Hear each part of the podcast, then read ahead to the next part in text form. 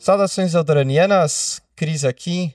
Bom dia, boa tarde, para noite para todos aqueles que nos ouvem e nos veem nesse planeta azul querido de todos nós. E hoje estou super animado para essa live, dois anos de aniversário dos Pensadores de Alderan, principalmente pelos nossos convidados, mas antes de tudo vou passar a palavra para o Pedro, para ele ter esse privilégio de apresentar esses dois feras que a gente trouxe hoje à noite. Pedro.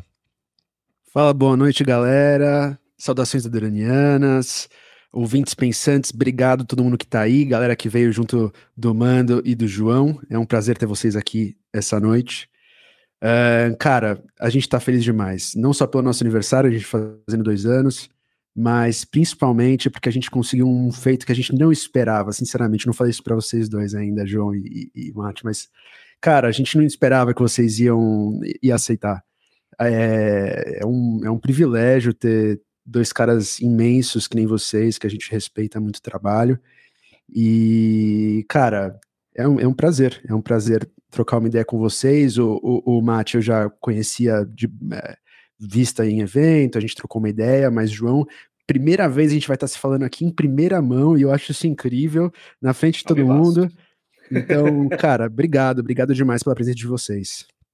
Ah, massa, um prazer, um prazer estar aqui com vocês finalmente aí, né, fazendo esse, esse encontro presencial que o, que o Mate, né, que também providenciou aí, foi no Zap falou, João, então, seguinte, lançou a braba e cá estamos, né, cá estamos. Um prazer estar aqui com vocês e mais uma vez, né, falei no off, falar no on agora, parabéns aí pelos dois anos, feliz aniversário, muitas felicidades, sucessos e evitem a Estrela da Morte, por favor.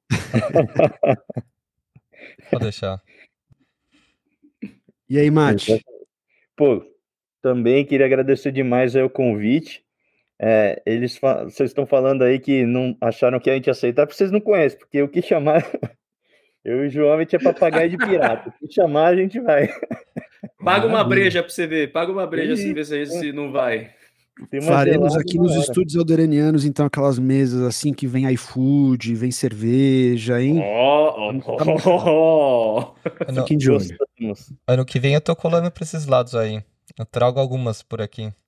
Olha, a gente estava falando aqui no, em off, né, cara?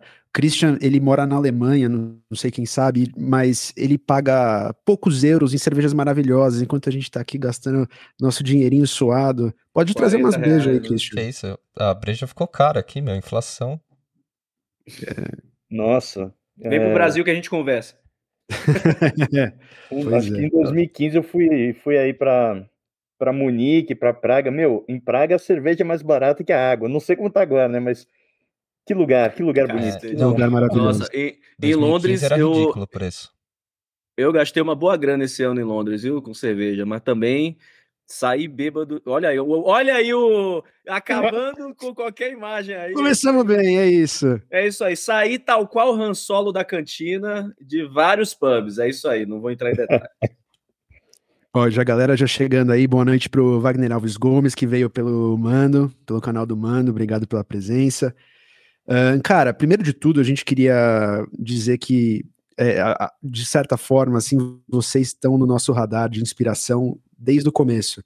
A gente é, olhava pro Mando e pensava muito uma mesma ideia que a gente estava tendo ao mesmo momento que você surgiu, que é, é a estética do capacete, a gente gosta muito do Hello Grido, aquele canal gringo, e a gente conversava na época que a gente estava é, imaginando como fazer o canal, né?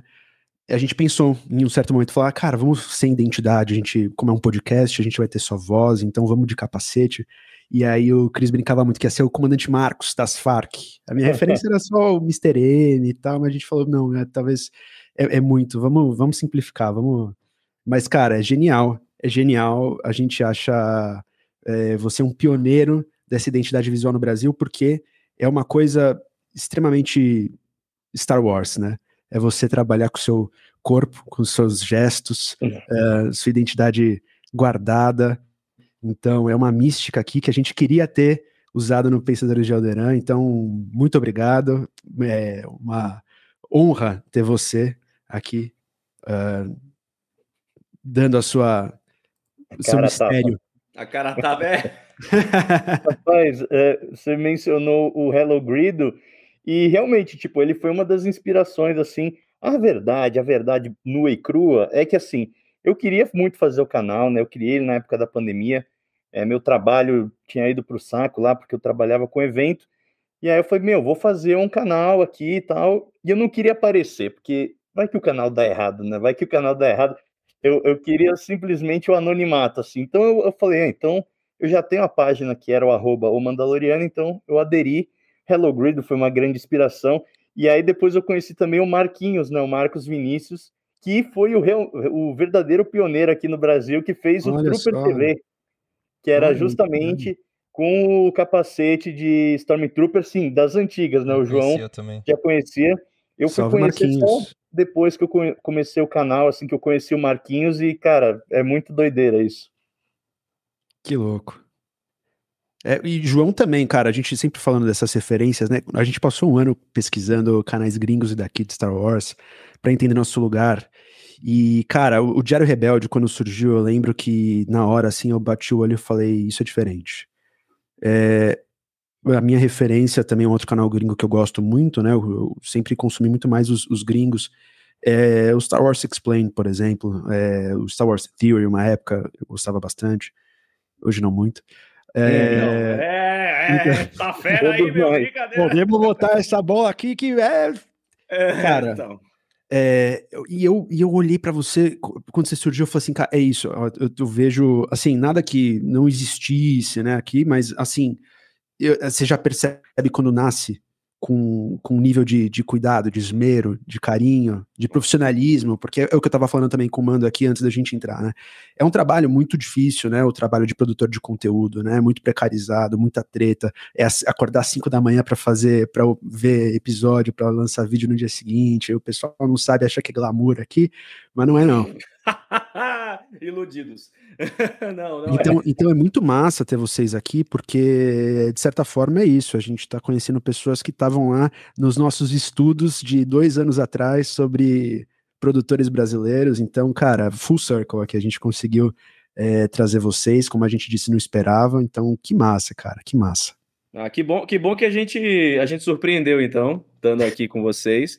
É, novamente, é um prazer e total razão, Pedro. Assim, o Diário Rebelde, ele vem de uma inquietação minha de muito tempo, né? De 2015, 2016, eu estava querendo já fazer um canal de Star Wars, mas eu, eu, eu sempre fui um pouco perfeccionista até o momento que eu percebi que isso estava me atrasando. E o Diário Rebelde só não nasceu mais cedo porque eu disse: não, não vou começar agora, não, que eu não estou satisfeito ainda. Não quero, não quero, não vai ser assim. Eu quero fazer quando eu achar que eu tenho que fazer, quando eu achar que vai sair bem feito. E aí nisso eu não levei. Atrasei dois, três anos, o Diário Rebelde só foi nascer em 2019, né? E, e veio nessa esteira de ser pra, por diversão mesmo, por hobby, porque eu gosto de falar de Star Wars, obviamente, acho que vocês já perceberam, né? Todos nós aqui gostamos, mas eu curto muito falar de um jeito de zoeira, sabe? De brincadeira, como se fosse uma conversa, como se fosse um papo de mesa mesmo, né? E eu queria trazer isso para o meu canal, para o que eu falasse, porque antes eu era presidente do Conselho Jedi Bahia. Uhum. Então, quando eu tinha que falar de Star Wars, eu falava de uma maneira mais institucional, sabe? Era, uhum. era pelo Conselho Jedi Bahia, não era tipo eu falando, né? Era a imagem como representante do fã-clube. E aí, quando eu saí da presidência, que veio a ideia de, de montar o um canal, mas eu só fui ter mesmo em 2019, e aí foi onde eu, eu descambei, né, para botar as paródias no ar, que é o que eu, eu gosto muito de fazer, quero muito voltar a fazer. Só que tempo de produção, né, roteiro, grana também é puxado. É, fazer também mais conteúdos de documentário, mais conteúdos também brincando com Star Wars, as paródias, como eu falei, enfim. É o que eu mais gosto de fazer no Diário Rebelde e o que, ainda bem, né, o, o público do canal gosta. A gente tem ali nossa comunidadezinha como a gente diz lá em Salvador, né? A muquequinha de gente ali é, já, já, já cativa, né? Que curte, não fala de curte muqueca, trabalho. Não, cara, tô com fome. ah, vou comer. Provavelmente eu vou comer o sexto ou sábado, né? É, é isso aí. Opa, você tá em Salvador e... agora? Você tá falando da não, Bahia? Não, não, tô, tô em São Paulo, mas é porque eu já sei os lugares estratégicos para comer aqui. Ah, é, pô, não, passa, tem que fazer um mapeamento. No zap depois, hein? É vou passar aí, já. Vou passar, vou passar. É, unindo aqui de novo os, os tópicos que a gente tem em comum, eu também sou nordestino, eu sou de Alagoas, Maceió, ali do lado. Tamo junto. E, e, pô, eu, eu acho muito legal isso, cara. Quando, quando a gente começou a entrar no, no, no, no fandom aqui e, e circular nos, nos, grupos, assim, o Cris já, já tinha muito mais vivência que eu, né? Ele sempre tava no Conselho São Paulo e tal. Eu acho muito louco isso de, de a gente tá trocando com gente do Brasil inteiro, entendeu? É, senão a gente acaba ficando, às vezes, no, na nossa bolinha, né? É, Mano, você também é de São Paulo? É, eu sou ah, provavelmente o cara mais paulistano que você conhecerá na vida, assim, tem um sotaque do Bolsa, que é uma beleza. Meu, você não é da Moca, né, meu? É, o João pode atestar aí. Não, as expressões que o Mando solta, vez ou outra, aleatórias, assim, a gente tá, a gente tá viajando, a gente, a gente já saiu muito, né? Eu, Mando, uns amigos nossos que a gente tem, né? Nossa galerinha. E aí, direto, ele larga umas expressões paulistanas que nem paulistanos ouviram falar, sabe? Umas coisas. Paulista raiz, meu. Um negócio assim. Eu não vou, eu não vou falar, mas, é mas dialeto, você sabe do que eu tô falando. Né? No pós aí eu, eu conto alguns. Ó, queria aproveitar para dar um salve aqui pro Augusto Santos, a Raíza Moraes, Bruno Rossini, Everton Andrade, Aurora Escarlate, opa, querida uh, Matheus Bovo Cabreira e a Raiza Morato, perdão se eu falei o nome de alguém errado aí, todo mundo que tá com a gente, vai mandando suas, suas conversas no chat aí, porque basicamente, cara, aí para já dar um pontapé inicial na nossa live, a gente sentou aqui e falou assim, cara, a gente quer falar sobre Star Wars, a gente tem algumas coisas que a gente quer falar, mas a gente quer conhecer eles primeiro de tudo, a gente quer ter essa conversa aqui é, em primeira mão, intermediada pelos nossos amigos de internet aqui, então, no chat, se vocês quiserem mandar alguma, lança braba que a gente vai falar aqui uh, sua pergunta, sua inquietação, seu, sua revolta. Vamos chegar nos assuntos polêmicos, evidentemente. É, é, a gente tá falando de Star Wars Theory, cara. Vamos aproveitar umas, umas curiosidades. Quais são as referências de vocês quando vocês começaram? O que, que vocês gostam, o que, que vocês não gostam? Conversas que ninguém. Não sei se vocês já tiveram. Ah, que lindo. Esse, o João é uma das referências, né? Tipo, é, como eu sempre falo aqui, eu era inscrito dos canais brasileiros, era inscrito no João, né? No Diário Rebelde, no Enclave da Força e no Norton e o Kaique, né? Que são assim os da época os grandes assim que começaram, assim, né, o pessoal que capinou o mato aqui para que a gente pudesse jogar bola hoje no, no campinho. Então, dos nacionais. Correr, né? É, Exatamente. Os nacionais eu acho que era mais é, essa galera. E lá de fora, bicho, eu acho que tem muito do Hello Grid que eu gosto muito, que ele não era só o conteúdo assim de tipo, ah, fazer o vídeo da curiosidade, da teoria, mas ele tinha coisas assim que ele incorporava no dia a dia também. Então, tipo, era um cara que era legal você acompanhar por, por causa do cara, assim, também. Então tinha muito do criador ali, que é uma coisa que eu tenho que trazer aqui de não só fazer o conteúdo, mas também fazer uma coisa um pouco mais pessoal para criar essa conexão com o, os inscritos e como o João falou, é o mais importante é realmente ter uma comunidade, né? Então, você vai nos vídeos do João, você vê lá nos comentários, é a mesma galera sempre aqui no canal também, nas lives. Inclusive, tem vários membros aqui do, do canal comentando aí. Então, tipo, você começa a virar brother da galera. Então, isso que é uma coisa muito legal e que eu peguei muito do, do Hello Grid lá e acho que o resto, o Star Wars Explained e o Theory foram também, né, pelo tamanho, é, grandes inspirações aí. É, eu, eu tô com o mando nessa, tipo, o Star Wars Explained também era uma grande inspiração, né? É, o Alex e a Molly são bem didáticos e tem um conteúdo muito profissional, Super, sim, muito sim. inteligente. Inclusive, eu passei agora para o Mando pelo WhatsApp, depois aí você compartilha com o Cris e com, e com o Pedro, Mando. Ah, eu, eu conheci eles finalmente na Star Wars Celebration desse ano. Oh, né? que legal. Verdade, mano. Foi, foi, pô, foi, foi, demais, assim. Foi... Nossa, é, é, eu vou até compartilhar como foi, porque primeiro eu encontrei eles na fila lá do acesso da Disney, né? Da, de imprensa. Uhum. E aí a gente trocou uma ideia, eu me apresentei a eles, eu tava é, falando com eles pelo, pelo Twitter também. Eu tentei até dar, dar uma ajuda para eles em alguns acessos e tal, mas eles acabaram conseguindo pela Disney americana. E aí a gente trocou uma ideia, beleza, ficou nisso aí. Depois teve uma festa, porque essa, a Star Wars Celebration, a melhor coisa, não é só o evento, claro, mas é a confraternização dos fãs, é você conhecer fãs do mundo inteiro. E aí depois teve a festa. Teve, que festa? É, Pô, foi uma festa chamada. Qual foi a festa? Não foi a Bash, não. Foi Cantina, acho o nome da festa. Ah. Cantina. E aí foi. Anotando um... aqui já, eu tenho uns post-its que eu vou guardando tudo aqui. Anota, no, no, anota, pode anotar. Foi na Arena O2, lá em Londres, perto do, perto do Excel Center, perto de onde foi o evento. E aí eu entrei, pan, tava lá e eu sabia que eles iam, né? E comecei a conversar, a trocar ideia com eles e trocar ideia com a Alex, pan, tiramos uma foto ali. E do lado de fora, na, da festa, eles estavam com uns amigos que foram fumar e tal.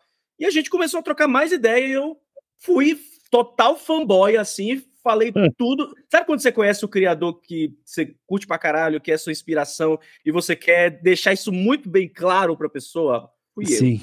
eu. Então, assim, eu fui pra, nossa, você é uma inspiração, você e a Molly são incríveis, blá blá blá. É muito legal ver essa. Vocês fazem um conteúdo que não é tóxico, que vocês sempre trabalham positividade, muito profissional. Eu falei tanta coisa, e o Alex conversando comigo, que num momento ele chegou e perguntou assim: Eu posso te abraçar? Ah, aí eu. Pode, claro! Que fofo. Aí, aí eu.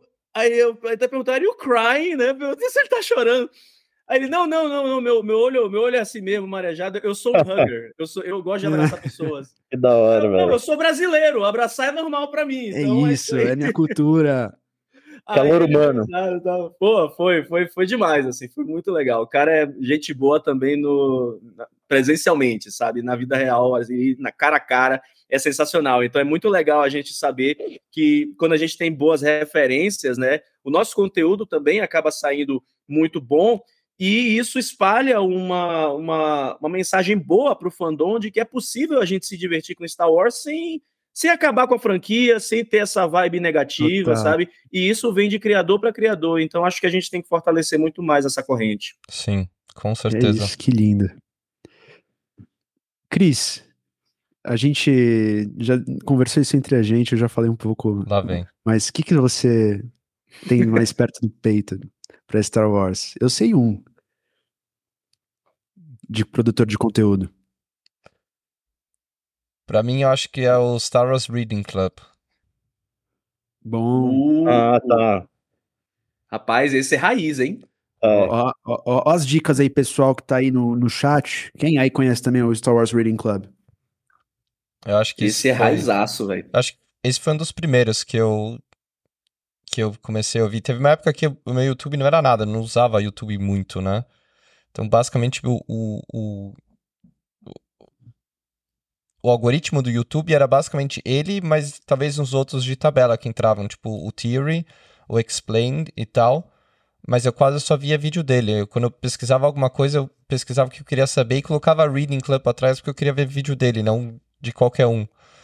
Então, uhum. acho que é o, é o que eu mais entro, com certeza. Só mandar um salve também pro Roberto Turviso aqui, que mandou umas saudações enclavistas, uma saudação também para o pessoal do Enclave.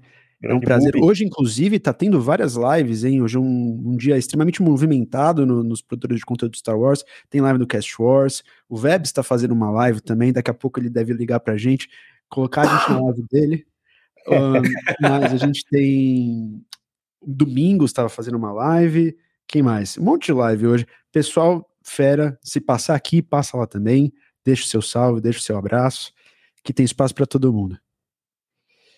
Mas, galera, então, para começar o nosso tópico aqui das nossas conversas que a gente queria ter para conhecer vocês, tem uma coisa que eu sempre quis também, ah, como você está falando, João, de conhecer os produtores que você gosta, que você, que você tem vontade de conversar, eu, eu pergunto para vocês, cara, é, a gente quer falar um pouco de o que, que, é o futuro de Star Wars para vocês, o que, que vocês gostam de Star Wars, mas dentro do que existe hoje, dos últimos anos, do que a galera chama de Disney Star Wars. Entre séries e filmes, o que, que vocês mais gostaram? É, eu acompanho o canal de vocês, queria é, dizer que eu sei um pouco, mas eu queria ouvir um apanhado aqui uh, para a gente começar um ponto de partida. Manda. É, tá, vamos tirar da frente o óbvio aqui, né? Mandalorian, eu acho que é, não tem nem, nem muito o que dizer, né? E porque assim, a gente teve ali, eu comecei o canal na pandemia, então eu já tinha passado a trilogia sequel. E para mim a trilogia sequel foi assim, começou com uma grande animação, o meio ali foi legal, foi turbulento e o final deu aquela baixada assim, pelo menos para mim. Eu senti que deu uma baixada legal assim, sabe? Uma bambeada assim, E aí, do nada, veio é, a primeira temporada de The Mandalorian e foi aquele respiro, assim, sabe? Um negócio que, pelo menos, eu queria muito ver, que não era necessariamente, sei lá, é, Mandalorianos ou coisa do tipo, mas era, sabe, uma história numa escala um pouco menor, é, coisas de faroeste, aquelas coisas que eram ó, as referências né, do George Lucas para Star Wars, e a maneira que foi feita ali pegou todo mundo de surpresa, teve o efeito é, Baby Yoda ali, o Grogo, então acho que assim, Mandalorian foi uma coisa que reacendeu para mim muito aquela paixão de, de criança mesmo, assim, de assistir um negócio e se sentir animado e, sabe, então acho que Mandalorian foi é, lá em cima, o Rogue One também foi uma grata surpresa, é um filme que eu mostrei assim, meu irmão fazia muito tempo que ele não reassistia Star Wars, e aí ele queria voltar para a franquia, né, para assistir as, a trilogia sequel e tal. Eu falei, vamos começar por esse. Aí ele viu Rogue One, gostou, e aí ele reviu tudo, reviu Mandalorian e tal.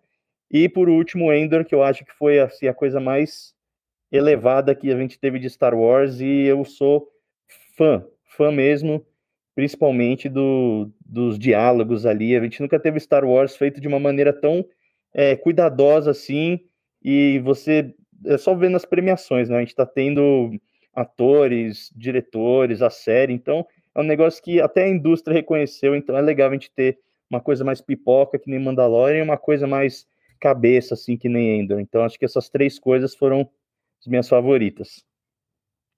Massa. Massa, é João. muito parecida a minha lista, velho. É. É, não, É, é, é, mas eu vou me diferenciar no seguinte.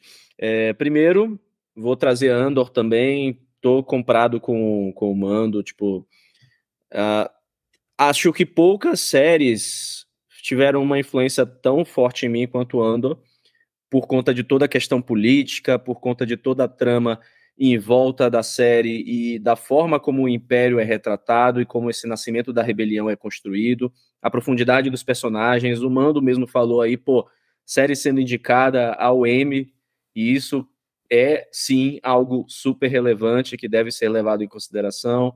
Os atores também arrasaram, sabe? É, A gente conversou em várias lives até, né, Mando, que Sim. cada cada episódio é uma masterclass de atuação, né? A Total. galera destrói, destrói, destrói. Os monólogos que o Tony Gilroy meteu lá com o irmão dele no roteiro são, E sabe, o- são E o Bo Willimon também, né, do House of o Cards. Bo Willimon, sim, sim. Também Então, pô, só pegou a nata do- dos roteiristas para poder fazer a série, sabe? E olha Sim. só o que aconteceu. A gente teve, acho que, uma das melhores coisas de Star Wars dos últimos anos, tá? Se não a melhor, uma das melhores. Rogue One eu vou puxar aí por tabela, né?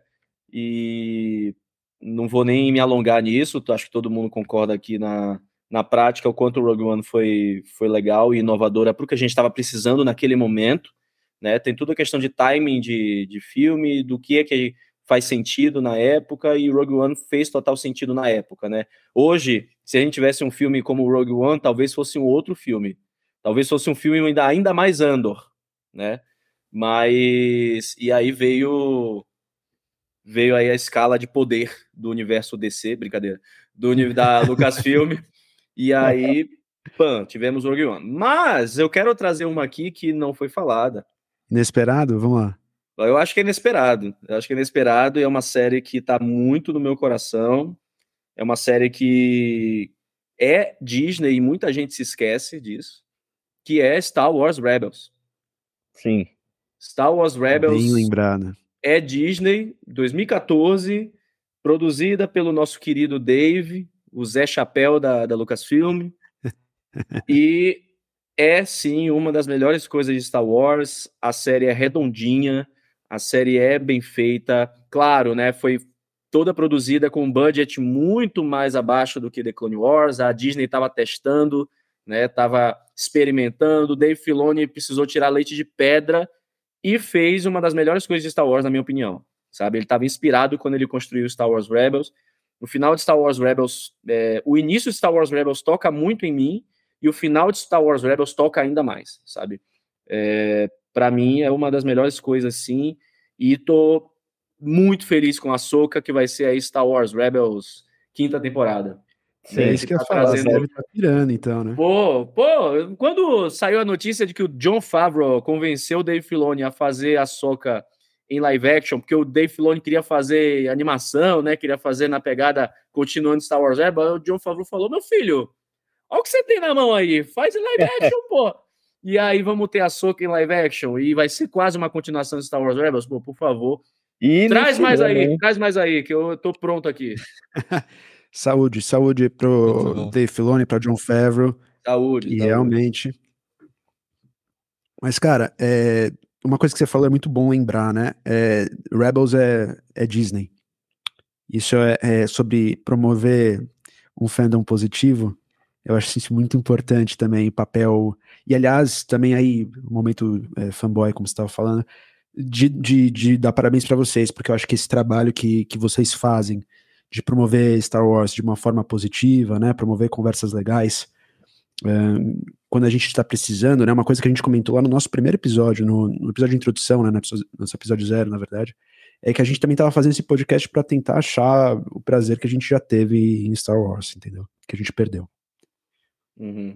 E, e, vocês têm um papel muito importante nisso, não só pra gente, mas acredito para todo mundo que tá aqui no, no, chat, porque a gente precisa dessas conversas positivas e, e olhar o que tem de bom nisso que a gente ama, né?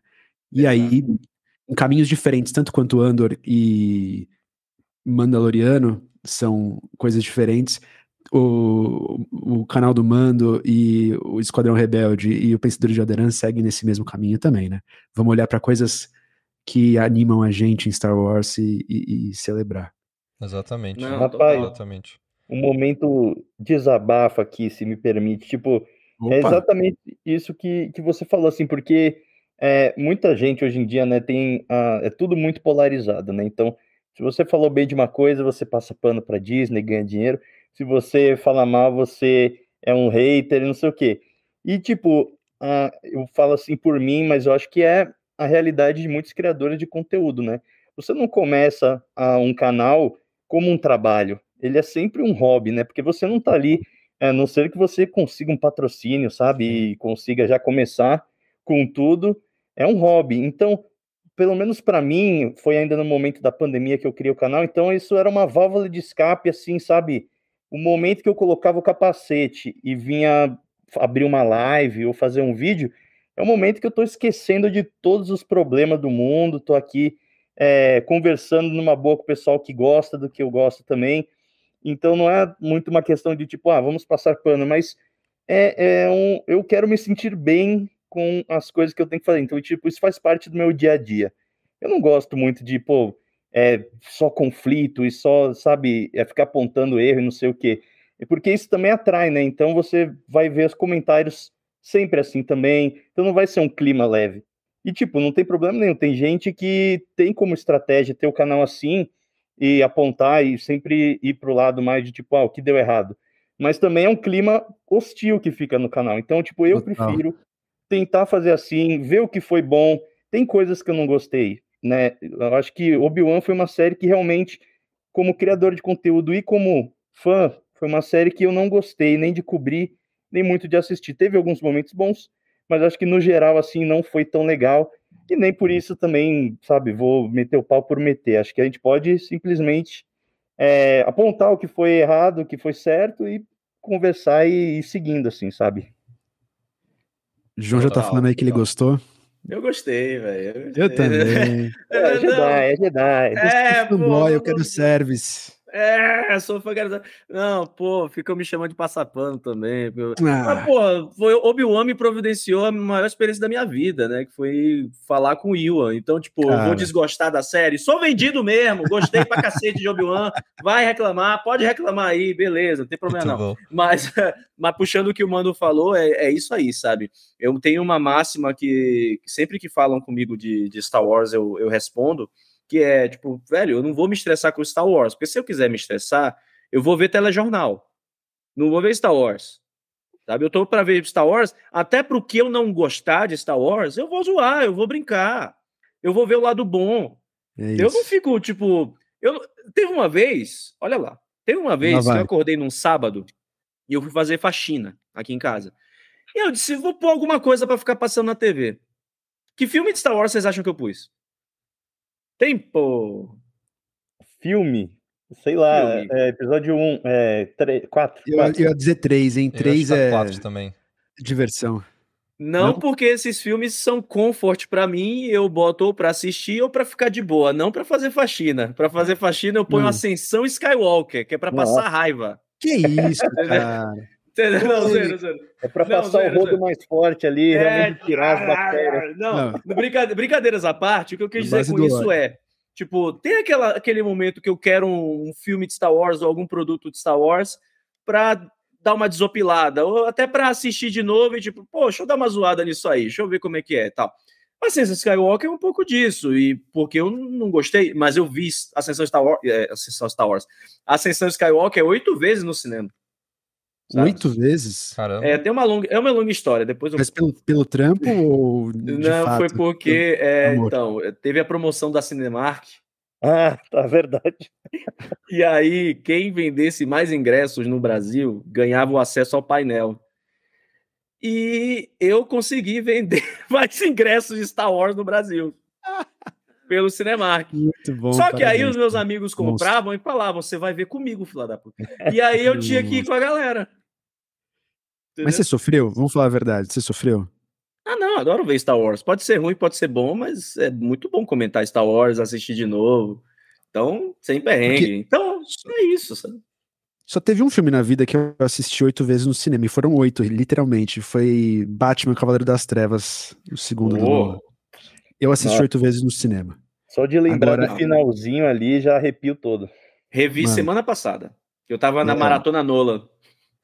É, Oppenheimer, hein? Já assistiu? Muito bom. Aliás, parênteses aqui. fiz o, fiz O filme- o filme é. Filme explosivo.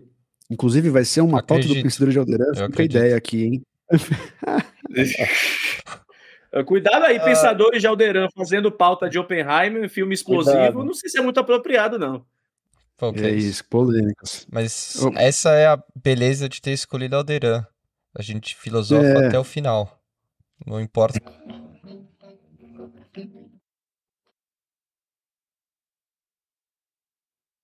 Opa! Temos um convidado aqui? É isso, Christian? Tô ouvindo um. Fala, Vebs Júnior. Aê. Boa noite. Olha lá, o encontro de live. O encontro Meu de Deus, live. Bebes. Enquanto vocês estão aí na live, meu irmão Matt Mando, meu irmão João, eu tô aqui no, no, no Geek Metal. Tá aqui comigo e eu tô aqui com vocês ao mesmo tempo. Tá fazendo Ô, Matheus aí, meu xará. Cross live, cross live. Matheus, do Geek Inception das lives, falando de Nolan aí, ó. E aí, pessoal? ficam galera falando do do perigo da inteligência Salve. artificial. Esse é o perigo aí. É, vocês nunca viram isso na vida, mas hoje a gente cruzou duas lives, né? Tem duas lives se cruzando aqui e tá divertido, né? Bom demais, bom demais. É legal porque tem um monte de galera aí, às vezes, que fica pensando que existe rivalidade e a gente faz o negócio cruzar assim. Vai dar um É. Inception na cabeça das galera. Tá Fala louco. aí. Gente, eu vou, eu vou até tirar uma selfie aqui, meu momento Não momento é? fanboy, porque isso aqui é o Inception dos. Tira aí, dos- tira aí. O Matheus vai aparecer. Vamos lá. É- é um eu e o Matheus aqui, aqui, meu irmão. Vou até firme. amigo abraçar o celular como se eu tivesse abraçado com meu amigo Da Matheus. série Esse Dia Mas Foi Louco. né? Esse dia foi É. louco. Deixa eu aqui. Assim, esse dia foi louco, hein? Todo mundo. Gostou. Pergunta que o Matheus me fez e e serve para vocês aí, por favor. Manda. Qual o filme mais rock and roll que vocês assistiram na vida de vocês? Cris, começa você. Ehm, passo pro Pedro. Filme mais Ganhou, rock hein? and roll, cara. É rock and roll de estilo de vida, Mais rock and roll de Aquele vibe. que você fala ou- assim, nossa, juntou rock and roll, juntou cultura pop, caramba. Eu, eu digo meu, meu é Warriors, os Selvagens da Noite. Quero saber de vocês. Esse é bom. to play. Ehm, ah, eu, Putz, eu esqueci o nome, mas qual que é o nome do daquele filme brasileiro que tem o Pink Floyd, The Wall? Chama é produção brasileira que chama The Wall mesmo? Nossa, eu não tô ligado nisso. É um filme meio obscuro, eu não lembro mais do Nem nome. eu pensei que você ia falar do Som e Fúria, que era É, do não. Produção brasileiro, eu pensei só em Fúria. Não, é um, é. É. um outro, eu esqueci o nome, preciso pesquisar, mas esse é bom. Pesquisa aí. Pedrão, qual o filme mais rock and roll que você viu? Vou passar pro Mando ou pro João, que eu tô aqui pensando, eu sou ruim de decidir coisa, cara. É, Mano, é tem o um pezinho horóscopo. no rock and roll nervoso, né, Mandou? Tá, Fala aí. Tá. Ah, esse filme? Não, pode ir, João. Você já sabe o seu? Eu tô Já tentando. sei, já sei. É porque tem, tem vários, tem vários, mas eu vou trazer um aqui que fez a minha adolescência, que foi Tenacious D e a Palheta do Destino. Muito bom. É, esse é bom. I am complete. Mano, olha o Tô- fala do rock and roll. Viu, Falando Ronnie em James Tenacious viu na... Eles têm uma ótima música Death Star, né? let me hear you applaud. More than a man, he's a It's a shining shining golden- golden dawn. Vocês já ouviram É, a música Death Star deles? A galera do rock and roll aqui, mano, olha só. Vamos, vamos lá de novo, João, peraí. Nossa, cara. lá, o Pedrão vai tocar, cara. Ô, Pedrão. achei Mentira, que- mentira. Isso não vai acontecer ao vivo Não, jamais. Ah, vai rolar um acústico, hein? Jamais. Jamais. Acústica MTV. É, e- ia me colocar naquele lugar do, do, do Ken, é, tocador de violão, Ah. quem assistiu I Barbie. just can't. Nossa. Ah, when I see love, you see a friend. Aí, João, vamos no karaokê um dia? Fazer uma live no karaokê? Aí, ó, Hoje mano, é aí, ó. daqui, Cara. Aí, ó. Não, Karaokê pode pode daqui, vir daqui. não. A gente vai já direto vai pra tá. Cervejaria Glória, vai. na Liberdade. Vai no Daikon já hotspot. tem rolê. Pode Daikon. Que rolê é esse? Que rolê Ó, é o esse? Bubi do. Enclave acabou de comentar aqui na live. vai Vebs no live verso da loucura. É isso, é isso, Vamos ver nosso, nosso chat Live como tá a loucura aqui. é isso. Mas, Mas- cara, ó, é, Matt, Matt, lá, Matt, o seu filme, Matt. Ah, Escola do Rock, né? Acho que eu já vi um milhão de Ah. vezes e é maravilhosa. Fala do rock, cara, lá. Mais Esse é um. raiz. Pedrão, seu Jack- rock and roll Black tá- favorito. Tá, bombando aqui, hein, cara. Cara, vou, vou falar uma coisa que não é nada rock and roll de, de tema, mas é, si- significa, cara, pra mim, o Homem de Ferro, um, o Downey Jr., ele é uma postura de rock and roll. A trilha sonora é Black Sabbath, trazendo pra galera nova que não conhece isso, que é rock. Ele é aquela personificação de um rockstar, entendeu? Então, cara, um filme rock and roll que bateu na minha cabeça, tá no meu inconsciente aqui, então soltei, é isso. Homem de Boa. Ferro 1. John Favreau, Homem inclusive, de salva de Ferro, palmas pra ele. É verdade, é eu Só verdade. porque eu não falar achei- isso, No Homem de Ferro 1, no momento que ele tá montando a armadura, toca New Model Army, que é uma das minhas bandas favoritas. Olha Que é uma só. banda de punk cigano. É uma banda de punk Que louco, cigano cara. da Inglaterra. nice. Obra-prima. Biscoito cara. fino. É, é uma escolha muito New corajosa, né, É, cara? Ó, Vebs, só porque eu ainda não Chris. achei, eu vou deixar um outro que é Apocalipse Sinal, que tem muito rock and roll bom Boa. também. Apocalipse Sinal, galera, toca The Doors, toca The End do The Doors. Sabe, sabe por que, que toca The End do The. Doors? Porque o Francis Ford Coppola estudou com o Jim Morrison na UCLA. Os dois eram Caraca. parceiros de sala. Aí o Jim Morrison falou: Ó, cinema não é a minha, tchau pra vocês, e fundou The Doors. E o Coppola é o Boa. Coppola. Né? Sem, sem mais introduções. Matheus, você, cara, comenta aí qual é o filme que você recomenda. Tá aqui no meu fone, mas eu faço pra vocês. Qual filme é mais rock and roll, Matheus? Ô, Matheus? Quase Famosos do Cameron Crowe. Quem não viu Muito esse bom filme, também. veja urgentemente. Obra-prima Rock and Roll Master. Não conheço. Bela não escolha. conheço. Quase Não famoso. conheço também. É muito Manda- bom. Calma, como chama? Em inglês é Almost Famous? Isso. Fica- Tô ligado. Matheus mandou bem. tô ligado. Bom filme, bom filme. Gente, é isso. Vim só dar um oi pra vocês, cruzar o universo da loucura aqui e Valeu, desejar uma boa Valeu, live. Vebs. Valeu, abraço. Sempre um Abraço. prazer. Boa Valeu, live pra Vebs. vocês aí também. Ó, Saudades. o, Ma o Matheus já também quer estender o convite pra vocês e vocês não vão dizer não, hein? Do The Geek Metal. Quem não conhece, siga agora aí. The Geek Metal é o, é o canal do Instagram. D.geek.metal, é isso, né? Boa. Acho que Boa. é isso. The Geek Metal. T, hein? né? Ponto geek, ponto metal. Sigam, Matheus tá lá, brotherzão, a gente vai dar essa, essa moral. Certo? Valeu, boa noite pra vocês, Vebs. boa live que eu tô seguindo aqui com o Matheus falando dessas histórias de treta de gangue. Valeu, Boa, valeu, sim. Vebs. Falou. Valeu. Velho. Quer mais? Aí, ó, assunto leve em todas as Oi. lives. Lá é treta de gangue, aqui é treta de fã. Não, é, exatamente, eu ia falar, a gente tá contando a história aqui de cara bêbado encontrando é, criador de conteúdo que gosta, né? É, e os caras falando de briga de gangue. Mas isso é isso que é bom, né? É, a gente.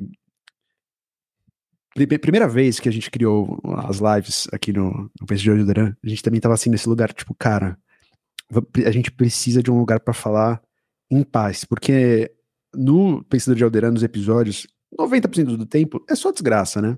Quem ainda não conhece o Pensador de Alderan, não ouviu ainda os nossos episódios, é muito. É, é política, é história, é sociologia, ah, é filosofia. Mó divertido. Pedro. Mas. Não, mó divertido. Eu saio super bem toda vez que eu termino um episódio. Mas, por exemplo, temos que dar os exemplos dos últimos episódios aqui.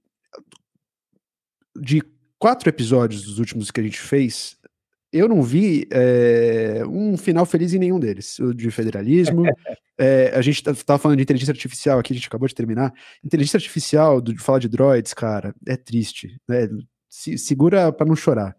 Uh, enfim, Oppenheimer também, que está saindo daqui a pouco amor. A gente foi falar de amor mostrando o exemplo do Anakin do Jedi. É, não, não fala então, de amor, não. Amor não tragédia. Amor. Pô, o amor não existe o... amor em Alderan. Foi o mais otimista que a gente fez.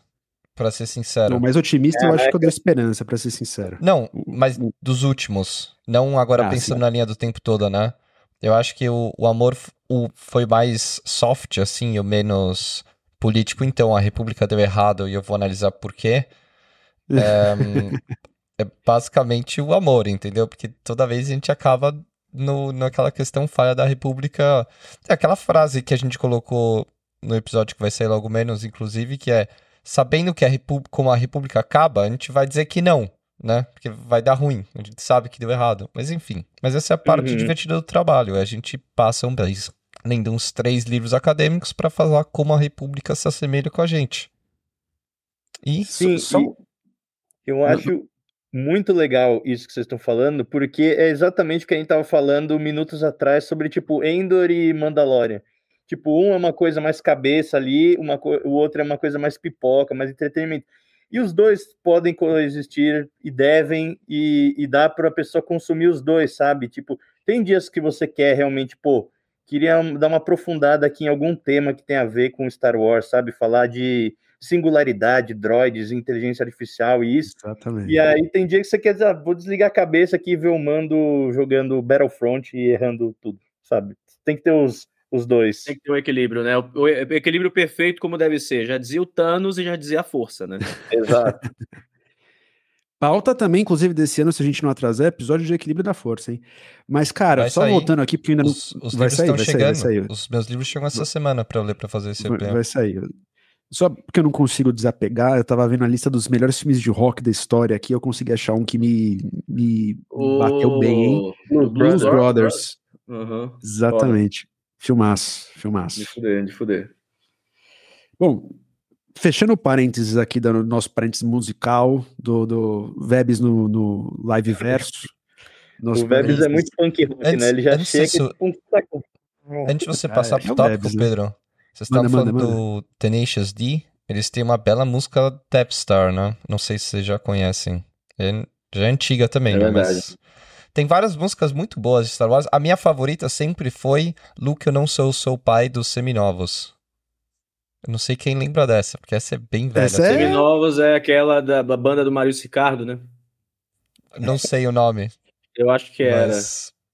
Ou não, não sei. Mas acho que ele tinha alguma coisa assim. Eu, eu, acho que eu sei. Eu achava que você ia falar da, da música do Mr. Catra. ele tem. Uma música que eu gosto muito de Star Wars, que é uma paródia, é do Weird Al Yankovic. É. Ele canta aquela do American, American não sei que lá, e American aí. Pie, né? Um. É, American Pie, e aí a música em é, Star Wars é My, my, this here Anakin guy, maybe Vader someday later, now he's just a small fry. Sabe, é, é bom demais. Muito bom. Continua no o karaokê aqui no crossover Diário Rebelde, Pista de Jordan.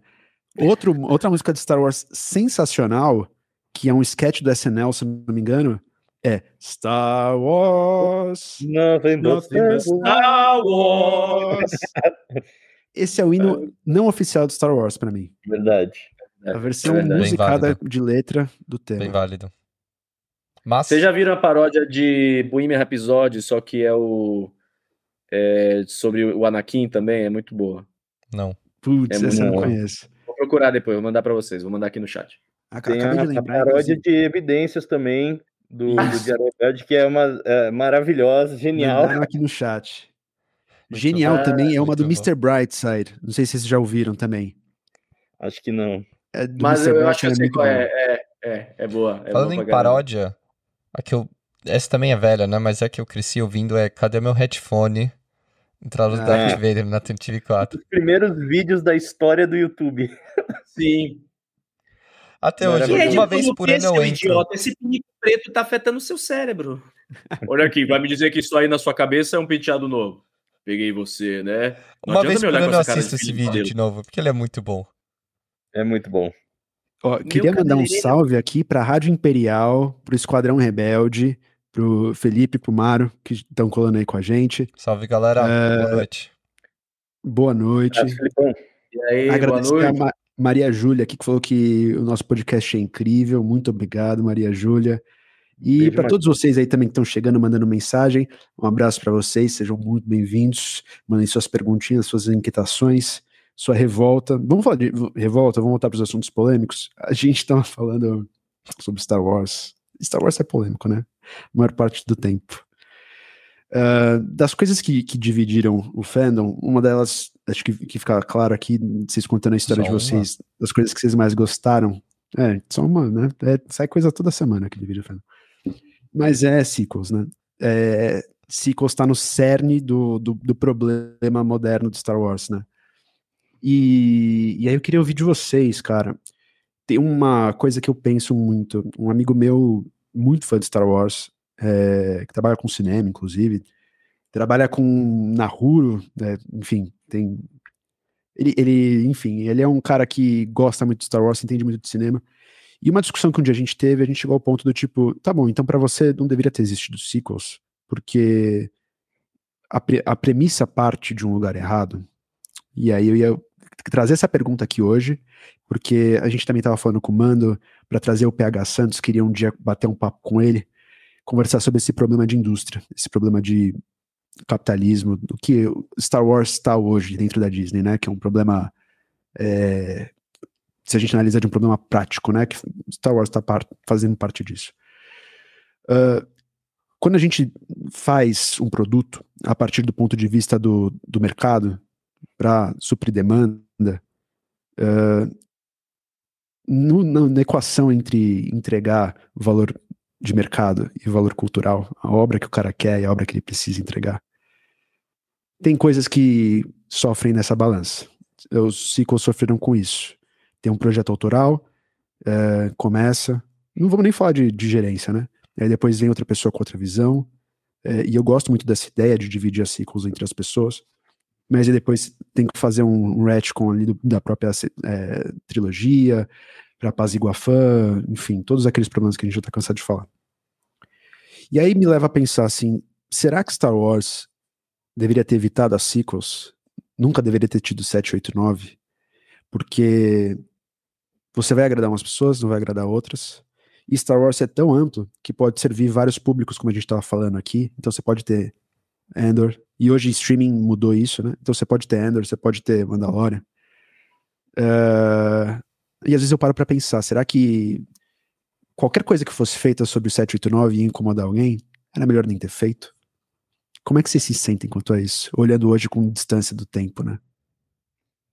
Rapaz, eu acho que assim, eu acho que a cada ano que passa a gente vai conseguir olhar com mais é, clareza, assim, né, o que foi a sequels e tal, porque quando acontece, é, as emoções ficam afloradas e tal, é, é que nem as, as prequels, né, a gente consegue analisar depois o que realmente foi, o que significou para a linha do tempo de Star Wars e tal. Eu digo assim, eu acho que deveria ter tido, né, eu acho que a continuação ali super cabia, uma coisa que, né, a gente vê no universo expandido ali, da Nova República tal. É, eu acho que a maneira que foi feito foi completamente é, meio displicente, eu diria, né? Porque eu acho que eu não tenho ideia se foi exatamente uma arrogância de tipo, pô, temos um IP é, fantástico que é Star Wars. Eu acho que vai se vender, o que a gente fizer vai se vender, né? E eu acho que, pô, vocês têm exatamente uma preciosidade, né? Que é como se fosse a coroa da joia da cultura pop, né? Todo mundo que é nerd gosta de Star Wars. É uma religião, basicamente, lá nos Estados Unidos.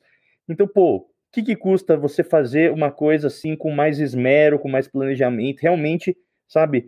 Eu acho que teve muito tipo, compramos a, a, a Lucasfilm, vamos fazer aqui uma trilogia, não, não, precisa desenvolver tanta história, a gente vai meio que fazendo é, ao longo do, da trilogia, esse aqui faz um, outro faz outro, e não tinha o arco narrativo previamente estabelecido, né? E aí isso aqui ferrou tudo.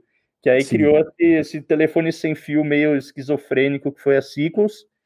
É, mas eu acho assim, de qualquer jeito, ia é, ter rebuliço, ia ter gente que não ia gostar, ia ter gente que ia gostar, como tudo, né? Hoje em dia acho que é difícil não rolar isso. E as próprias prequels sofreram com isso também. Então acho que de qualquer jeito ia ter, eu acho que deveria ter tido, mas não da maneira que foi. E aí agora eu torço todo dia antes de dormir, eu, eu ajoelho aqui, eu rezo para a força para que eles tenham aprendido a lição e que agora eles façam os filmes com mais é, atenção à história e tal. E aí eu vejo que vão fazer o filme da Ray já nessa leva dos três primeiros filmes, possivelmente. Já é uma coisa que eu falo, talvez eles não tenham aprendido a lição. Mas vamos ver, né? A gente segue torcendo e é isso, vamos ver o que, que vai dar.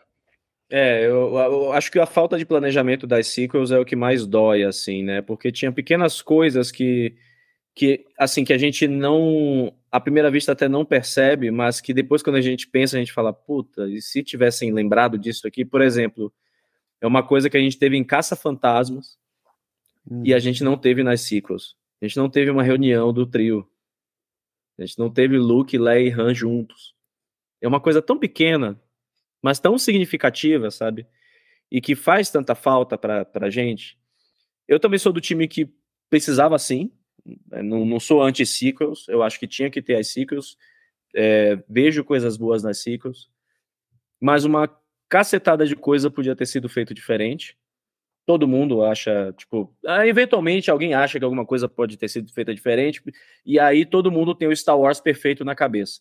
Mas a gente consegue pelo menos identificar quando é que, sabe, quando é que a coisa foi feita dinheiro pelo dinheiro, né? Então, eu, eu, eu, não, eu não fico tão confortável com, com a forma que as sequels foram feitas. Ao mesmo tempo, esse novo filme da Ray que o Matt falou, eu também acho que tá cedo, mas por um lado eu, eu fico querendo que façam justiça à personagem, sabe? A atriz também, porque não é culpa dela nada, nada disso, e Ascensão. Quem sabe esse filme aí seja o band-aid que a Ascensão Skywalker precisa, entendeu? Tomara. Sabe? Tipo, vamos corrigir aí, vamos, vamos aprender dessa forma, né? Não aprendemos porque já estamos fazendo agora, já estamos mexendo no corpo, ele nem esfriou. Mas, sei lá, pega um desfibrilador, talvez o corpo não esteja morto. Né? Quem sabe? Cara, Sim. sobre isso, antes de passar para o Cris, eu e o Cris a gente conversou muito sobre isso. Esse, essa ideia de mexer no corpo enquanto está quente, ela é arriscada, mas ao mesmo tempo foi uma surpresa que eu pensei, cara, é uma estratégia nova. Em vez de deixar 10 anos marinando, aquele problema até as pessoas conseguirem é, digerir, né? Que nem foi os prequels. A ideia é tipo, cara, vamos, vamos arrumar isso logo. É, vamos arrumar isso logo e vamos resolver isso com mais um filme, como se fosse uma quadrilogia, entendeu? E eu acho interessante, porque aí, voltando às coisas que o Mando também falou, é, atenção à história, né? Eu acho que eu, eu, tenho sempre medo de julgar o que, que foi o planejamento, o que, que foi falta de atenção, o que, que foi, ou que nem o João falou, ah, é, dinheiro pelo dinheiro. Eu acho que tem um problema mais é, básico, né? Que é o que eu falei de é, o capitalismo entregar para um mercado. É assim, uh, a Ciclos nasce para atender um, um, uma demanda. Ela não nasce de uma história que alguém quer contar, como é o caso de Endor. Eu acho que quando Endor é, funciona tão bem, é porque alguém chegou com uma proposta e falou: olha só, eu, quero, eu tenho essa história aqui. E eu quero contar desse jeito. Se vocês quiserem mexer um pouco, eu deixo mas não muito, porque essa história é minha. E aí tem um problema de gestão, porque aí a gente vai passar é, pela intervenção da Kathleen Kennedy, por exemplo, na, no solo, que eu acho que é um exemplo crucial do que é você ter que fazer esse negócio é, dentro de, de, uma lógica de mercado, entendeu? E o que o criador, quanta liberdade ele tem para fazer o que ele quer. Né? Mas eu trouxe essa conversa toda, é, eu vou mandar para o Christian, para perguntar uma, sobre uma caixinha que a gente abriu lá nos nossos stories no Instagram, que o Bruno Rossini mandou perguntando se a gente viu uh, What If Episode 7, 8, 9 Was Awesome, um vídeo feito por AI. Vocês já viram esse filme, esses, esses vídeos? Não. Não? Cris, manda aí o que, que você tem para falar sobre isso. Já falo de novo. Primeiro, eu não, eu não terminei. Eu não vi tudo. Um, eu acho que as sequels iam existir inevitavelmente. Porque quando você compra uma franquia como Star Wars, numa época que não existia streaming, né? Você não compra e fala e deixa quieto. E vai lançar uma meia dúzia de livro por ano e manda um box novo em Blu-ray.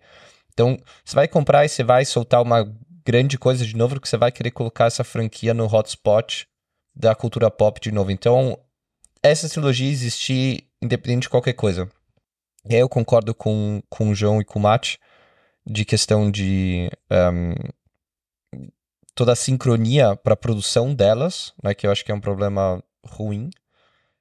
E uma outra coisa importante também, o que eu acho, o que eu gostava muito da ideia sempre do George Lucas, que eu, que eu acho que talvez tenha sido problema nessa também da, da sequela, que o George Lucas sempre falou que ele queria fazer trilogias diferentes para fãs diferentes quando você tá querendo ver coisas em momentos diferentes. Só que essa trilogia meio que bagu junta, tenta juntar o, o que deu certo de uma, o que deu certo da outra e faz uma coisa só. Então, você não percebe que você tá assistindo uma terceira coisa nova. Você tá fazendo um remake ou te, tá lá batendo na nossa cabeça, putz, é igual aquela coisa que eu já vi, mas não é aquela coisa que eu vi que eu gosto mais. Então eu acho esse, isso acaba sendo um problema grande nisso também, porque acaba sendo, assim, a grosso modo, um grande remake que também incomodou bastante pessoas porque elas não queriam ter esse fim que teve, né? E, e aí eu acho que esse problema de. Esse negócio do, de pegar o, o corpo quente, eu acho talvez uma boa, sinceramente, porque eu acho que a Disney Sim. hoje ela poderia ter, ou Disney barra Lucasfilm, enfim, eles poderiam ter mais tempo agora, porque acho que na sequela, quando lançaram, tinha que ter aquele rush de botar no hotspot e colocar conteúdo, né? E tinha que ser cinema, porque streaming era quase inexistente naquela época, né? Hoje eles poderiam ter um pouco mais de tempo para mexer nesse corpo e falar, tá bom, vamos marinar, vamos fazer mais Mando, vamos fazer mais Andor, vamos fazer Alta República, fazer final da Re Velha República, que seja. Mas, por outro lado, é aquela questão, aqueles vídeos que saem muito a gente resolve o problema de Star Wars criando mais Star Wars, né? Então, essa ideia, essa analogia que vocês fizeram do, do Band-Aid, eu acho muito bom. Porque eu acho que pode ser, de fato, um filme que resolve muita coisa, o que explica a coisa que ficou meio mal resolvida no 9. Que só jogaram o Palpatine, só jogaram todo o lore lá. E talvez, a posteriori, dá para você trazer... João, você tá no mudo. Na verdade, quem joga o Palpatine é o Vader no poço, tá? Era piada, desculpa, Cris. desculpa. Não, não pede desculpa, porque o Christian ele é o rei das piadas infames, tá? Ele, ele tem essa carinha de jovem, mas ele é um tio de 60 anos. Entre é Eu pego o Kenobi aqui do, dos pensadores. Aliás, o velho Kenobi mandou um salve aí mais cedo, quando a gente tava falando de Obi-Wan. Um abraço para ele, nosso querido. É... Mas desculpa interromper, eu precisava falar disso. É isso. Cara, é... foi boa a piada, João. Eu apoio a piada. É, é, é isso, é isso. É isso. Mas voltando, voltando para a pergunta do Bruno aqui, uh, eu, eu, eu, sou desse, desse pessoal que gosta de quebra de expectativa, gosta de liberdade do roteiro, então eu não tenho problema de não ter reunião dos três é, isso ser um ponto principal da história, do tipo, que trágico, né? Que a gente não vai ter Ah, não, não, ponto principal não, mas era aquela cereja que falta, sabe? Mas imagina que a gente ia ter que criar uma história para acomodar isso, aí que eu não falo do jeito que as coisas nascem, né? O, o movimento que elas fazem. É isso, é, é, teria que criar uma história para acomodar isso. Só que aí a gente tem uma história que bota o Luke lá na PQP E aí, quando você tem uma história que usa isso do outro filme, que foi feito sem planejamento até, para poder acomodar isso da melhor forma, tem uma galera que não gosta e vai na internet dizer mataram meu Luke Skywalker, e aí resolvem inventar uma reinventar a história, né? Tirar tudo do zero, demitir diretor, mudar roteiro, entendeu? E fazer um filme que é só para tipo apagar tudo que foi feito anteriormente do 8, entendeu? Então, é. tipo, é, até mesmo acho que uma pequena uma pequena cereja quando não é colocada num bolo de merda,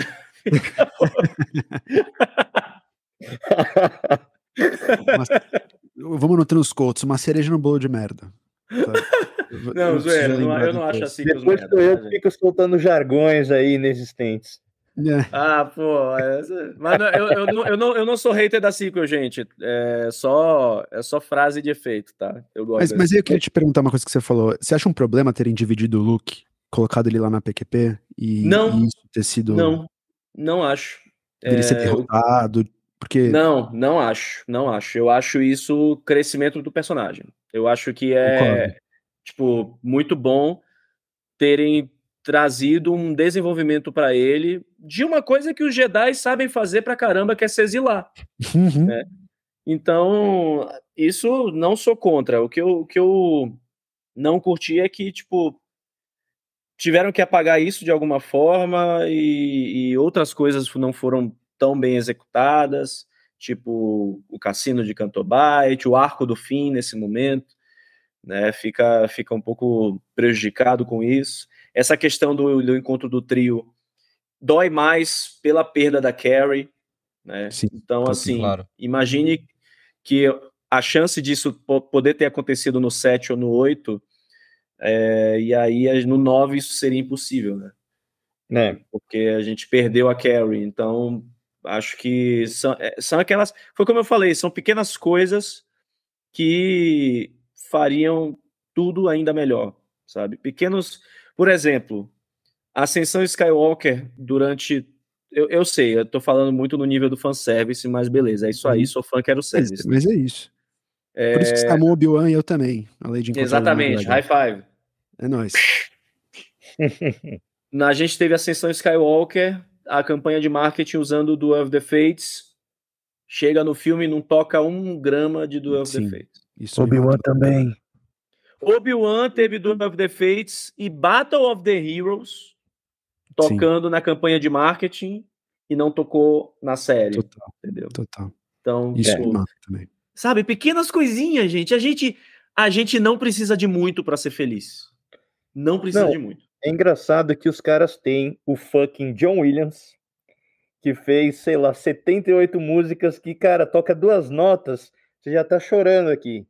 E os caras não usam, tipo, você tem uma coisa para você usar que é o, a, o maior atalho emocional possível para um fã, tipo, sim, uh, sim. no Obi-Wan a gente ficou tanto sem as músicas clássicas que quando tocou no, no último episódio ali um pouquinho da, da, do tema da Leia, quando ele tá se despedindo, pô, foi um momento ali que eu me emocionei, sabe? Mesmo não gostando tanto do, de como foi o desenrolar da série, porque aquilo, velho, não é só uma música, ela tem toda a, a carga emocional de, pô, Carrie Fisher faleceu, da, da, personagem, de tudo, em algumas notas musicais.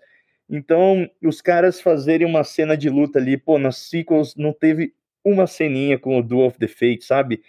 Uh, nem que fosse aquela luta no na, no, na cena de trono lá do último Jedi, sabe? Contra ah. os guardas pretorianos. Um pouquinho ali, sabe? É, é uma coisa que vai ajudar o filme, sabe? Não, não acho que vai tirar.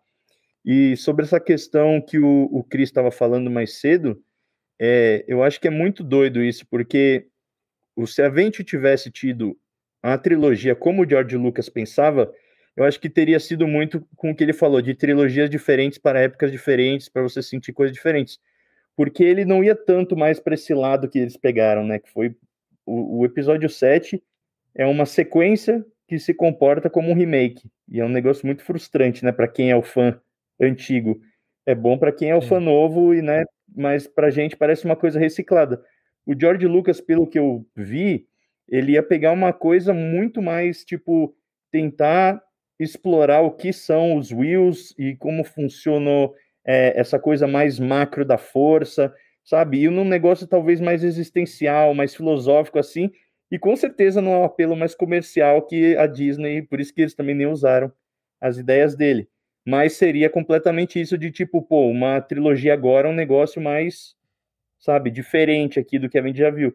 Que é o que o George Lucas sempre quis, né? Ele nunca quis trabalhar em Hollywood. Star Wars foi a grande, o grande bilhete para ele não ter que depender dos grandes estúdios, tanto que ele não faz o, é, o, o quartel-general dele não é em Los Angeles, é em São Francisco. Então o cara tem aversão a, aos grandes estúdios e tal. E aí no final ver Star Wars na mão da Disney assim e ter um episódio 7 que é uma, um, uma revisitação do 4 deve ter sido também uma coisa meio difícil para o Jorjão engolir ali. Acho que ele deve ter ficado meio chateado. Sim. Ah, mas pô, é fácil ficar chateado com 4,5 bilhões no bolso. Exato, exato. limpando as lágrimas com barras de ouro. É, Tio Patinhas, né? E tá triste, ele mergulha na, na, na, piscina de dinheiro. Mas assim, voltando ao negócio que vocês falaram, é... primeiro da música, tá? Cara, eu, eu, eu fico triste quando alguém tem uma ideia criativa boa e ela é executada de forma merda, né? Então, no caso, a música, eu, eu até passo um pano para eles, porque é uma escolha criativa. Então, por exemplo, é, não ter Duel of Fates é, nos sequels, eu acho que é uma escolha criativa do próprio uh, John Williams, do tipo assim, eu acho que aquela música cabe ali pros prequels, não cabe nesse universo aqui agora de 60, não, 70 anos depois, sei lá, 60 anos depois. É, para você ter esse callback, teria que, que, ter sentido na história. Se o filme chamasse do Love the Fates, aí sim, não tocasse a música, ia ser um. Alô, Colin Trevorrow. Alô, Colin. É. Aliás, eu amo aquele filme que não existiu, enfim. A, a música do Obi-Wan, por exemplo, eu acho que é uma decisão uh, criativa boa, executada ruim. Por quê? Porque ele faz a mesma coisa que o Mandaloriano. O que, que é? Ele, ele quer criar uma identidade musical própria. Ele quer fazer uma, uma homenagem, pegar aqui e ali. Então você tem o tema do, do Obi-Wan, que foi feito pelo John Williams, é, que tem aquela cara de trilogia clássica. Mas aí no meio, no recheio do, da série inteira, você tem uma trilha muito ruim infelizmente. E eu sou nerd doente por trilha, eu ouço todos os dias para trabalhar, entendeu? Eu sou desse. E de todas as coisas, não sou Star Wars. Então, assim, eu acho que assim, é uma trilha fraca. Mas Mandaloriano fez a mesma coisa e conseguiu criar uma identidade, uma trilha boa. E aí, nos momentos que vem a cerejinha, você fala maravilhoso, que é o quê? Quando toca o tema da força, quando o Luke pega o Grogu na segunda temporada. Você esperou duas temporadas para ver uma música dessa quando você ouviu, você chora que nem um bebê. Eu acho que a tentativa do, do, do pessoal em Obi-Wan era fazer isso, só que eles. Aí que entra o, a cereja no bolo de, de cocô, entendeu? É, se a música tava ruim, se a proposta era boa, se botasse a cereja em cima, boom. Se, a, se já é um bolo de cocô e você bota a cereja em cima, não funciona muito, entendeu? Então aí que eu digo que o fanservice ele não serve para tapar buraco nesses sentidos, porque é isso, é a cereja no bolo de cocô, mas eu é entendo. É gratuito demais, né? Eu, é, eu entendo quando eles, quando eles tentam. Por isso que, em falar de gratuito, tem uma galera que fez um vídeo lá de fazer o rescore, botar a música do All of the Fates no, na luta do Obi-Wan. Eu não gosto. Eu, eu amo do All of the Fates quando toca assim, ó, mas eu acho que é gratuito, porque não casa, entendeu? Eu não consigo mas ver casando. O advogado do diabo agora. Mas o Duel of the Fates ali, ele toca no, no momento épico ali do episódio 3 dos dois. Sim, sim, sim. É do, então, teria do Battle of the Heroes também. Sim, sim. Então, sabe, é uma coisa que tem a ligação emocional com os personagens, sabe? Sim. O que eu ouvi de entrevista sobre a trilha sonora de, de Kenobi foi a gente evitou tocar os. É como se fosse a história de origem dos temas. Então a música do Darth Vader só tocou na cena final quando o imperador fala com ele, ele ia dar aquele zoom out uhum. e, e, aparece o Vader. Beleza, como se fosse ali ele finalmente agora se tornou o Vader, não tem mais amarras com Obi-Wan, com tal. Em, em, termos de história, faz total sentido. Entendi a, a, lógica. Mas aí você vê ali, tipo. É, é o que você falou, você vê as cenas e não tem uma música à altura, assim, sabe? É um bagulho que aí você fala, pô, então o, o, que, o que será que é mais importante, talvez? A escolha criativa é, que amarra com a história, ou talvez o que dá para fazer aqui para ficar uma cena melhor e tal, que também faz sentido com, enfim. Eu vou te dar um outro, um outro, um outro ponto. Quem faz isso muito bem? Rogue One. A gente, todo mundo aqui falou bem de Rogue One. Cara, Rogue One, o Giacchino, ele consegue pegar as músicas e fazer um twistzinho que tem cara de John Williams, mas tem identidade própria. Então, tipo, Total. a música do Império é uma Sim. versãozinha de Marcha Imperial, só que não é a Marcha Imperial, entendeu? A, a, a música de aventura parece música de, de, Star Wars, mas aí quando eles metem, tipo, dois acordes do tema da força, você já... E aí Não, total, a rebelião é, entrando, sim. saindo do hiperespaço. Taran, taran, taran, já pega. Ah, no cinema eu tava. Vai, rebelião! Dois é segundos isso. de música só. E o Diaquino, ele, ele fez uma coisa muito foda, que é. E, e sutil também, que quando você percebe, você, caramba, o cara é, o cara é gênio. Ah, o tema do Vader, né? Do momento do corredor quando a Nossa. gente ouve ele solo, é um grande coro, a lá John Williams do of the Fates, é uma música original, né? E é o Vader passando faca de manteiga em Rebelde.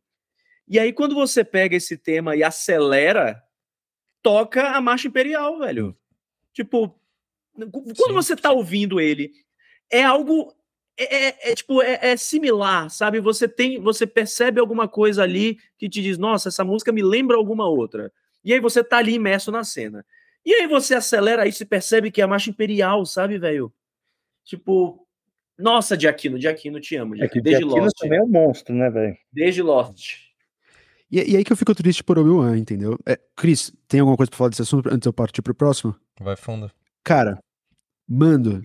Outra, outra coisa, cara, eu tô adorando porque são assuntos que eu sempre quis conversar com vocês, acompanhando vocês, e a gente pode trocar essa ideia aqui com todo mundo. Uh, a ideia de remake o set ser um remake, é a mesma coisa da música, eu acho. Não acho um, um problema, entendeu? Fazer o espelho. É a, a, própria frase do George, né? É poesia, rima. Mas aí o problema é como é executado, entendeu? É, então, é, é, eu acho que é sempre nesses casos do tipo assim: você pode ter um, um conceito criativo legal ou ruim. Ali o conceito não é o problema, eu acho. O problema é a execução. É abrir muitas pontas soltas, é, uma coisa que o pessoal estava aqui falando no chat, que eu queria trazer, por exemplo, uma coisa que incomoda muita gente, mas eu acho perfeito. O Han Solo ser um cara que se afastou, ser um cara derrotado. Para mim faz sentido. Na, na, no, no fanservice, muita gente ia querer o que é, o que esse vídeo aqui que o Bruno mandou pra gente também, uh, o, se o episódio 7, 8, 9 fosse incrível, feito por AI, é, coisas de roteiro que para mim parece fanfic. Tipo, Leia e, e Han ficaram felizes junto pra, para ser. Ele expandido, né? É, eu, eu, discordo, porque não é do caráter dele, entendeu? Aí Mas... eu acho que é uma falta de, de leitura do personagem que vira e fala assim: é, isso é o que você quer. Mas o que, que o personagem ia querer de verdade? E aí que entra a mão do roteirista que faz o que ele lê e não Mas... o que se pede. Eu acho que o, o Han Solo você consegue argumentar bem para os dois lados, na real. Eu, eu concordo com você quando a gente discutiu isso uns anos atrás até, mas ele, ele ficar com a Leia ou virar o. Porque depende, depende também muito de qual origem do Han Solo que a gente tá falando. Porque se você pegar a origem no Legends também, você percebe. O, o, toda a trilogia marca, para mim, o que marcou muito é. Ele é um cara bom que sempre tava no lugar errado e os lugares errados foram moldando ele até ele virar esse cara chato do começo do 4, né? Então, nada mais justo do que ele vi, voltar a ser o, o bonzinho, o herói.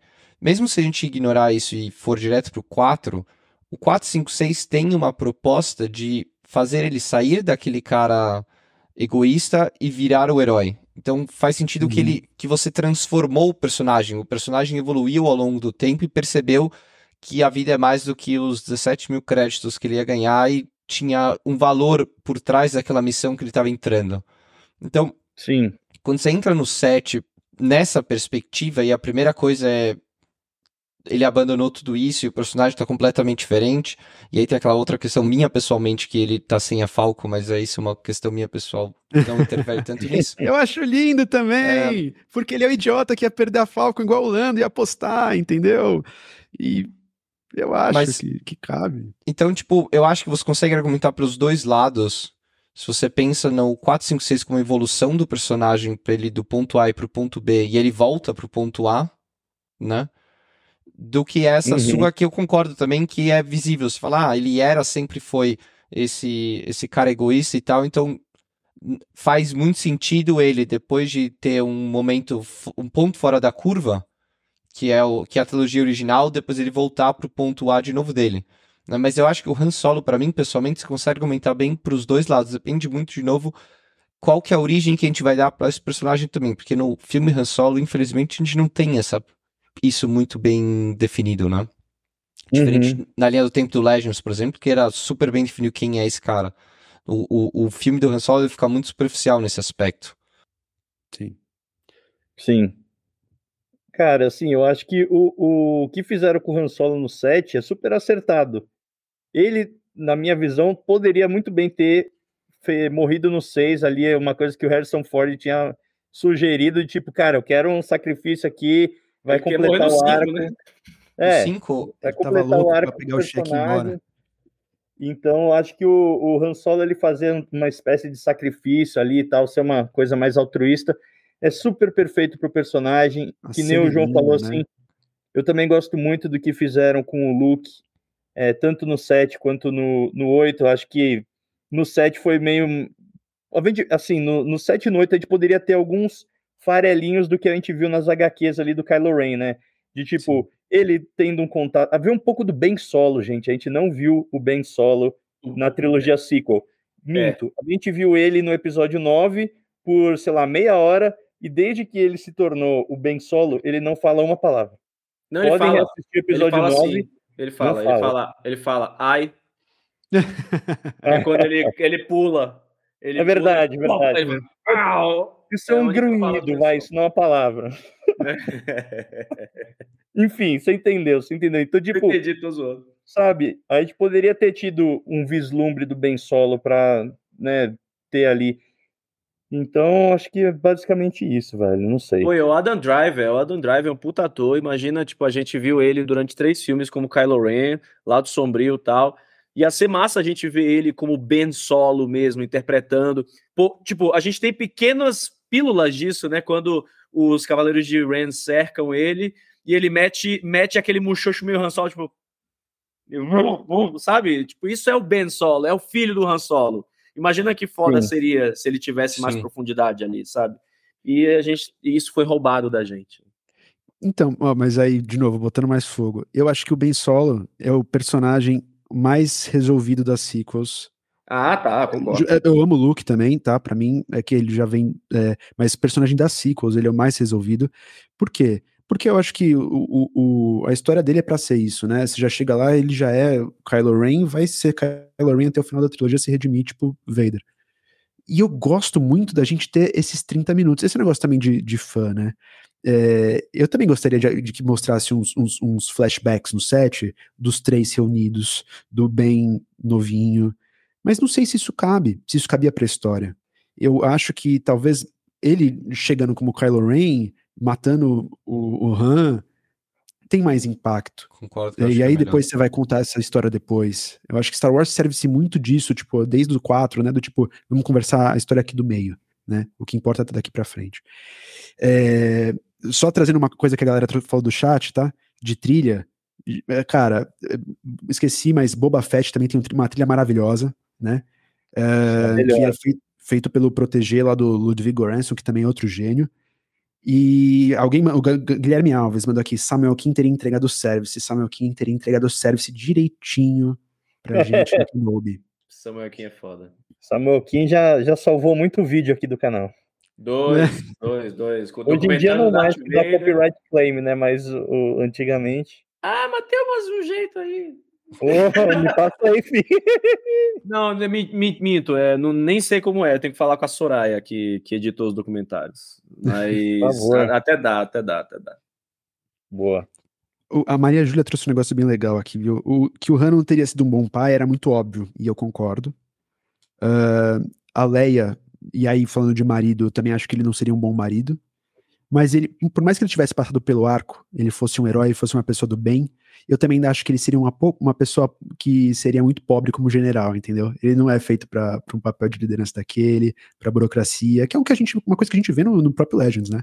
e reclamar disso.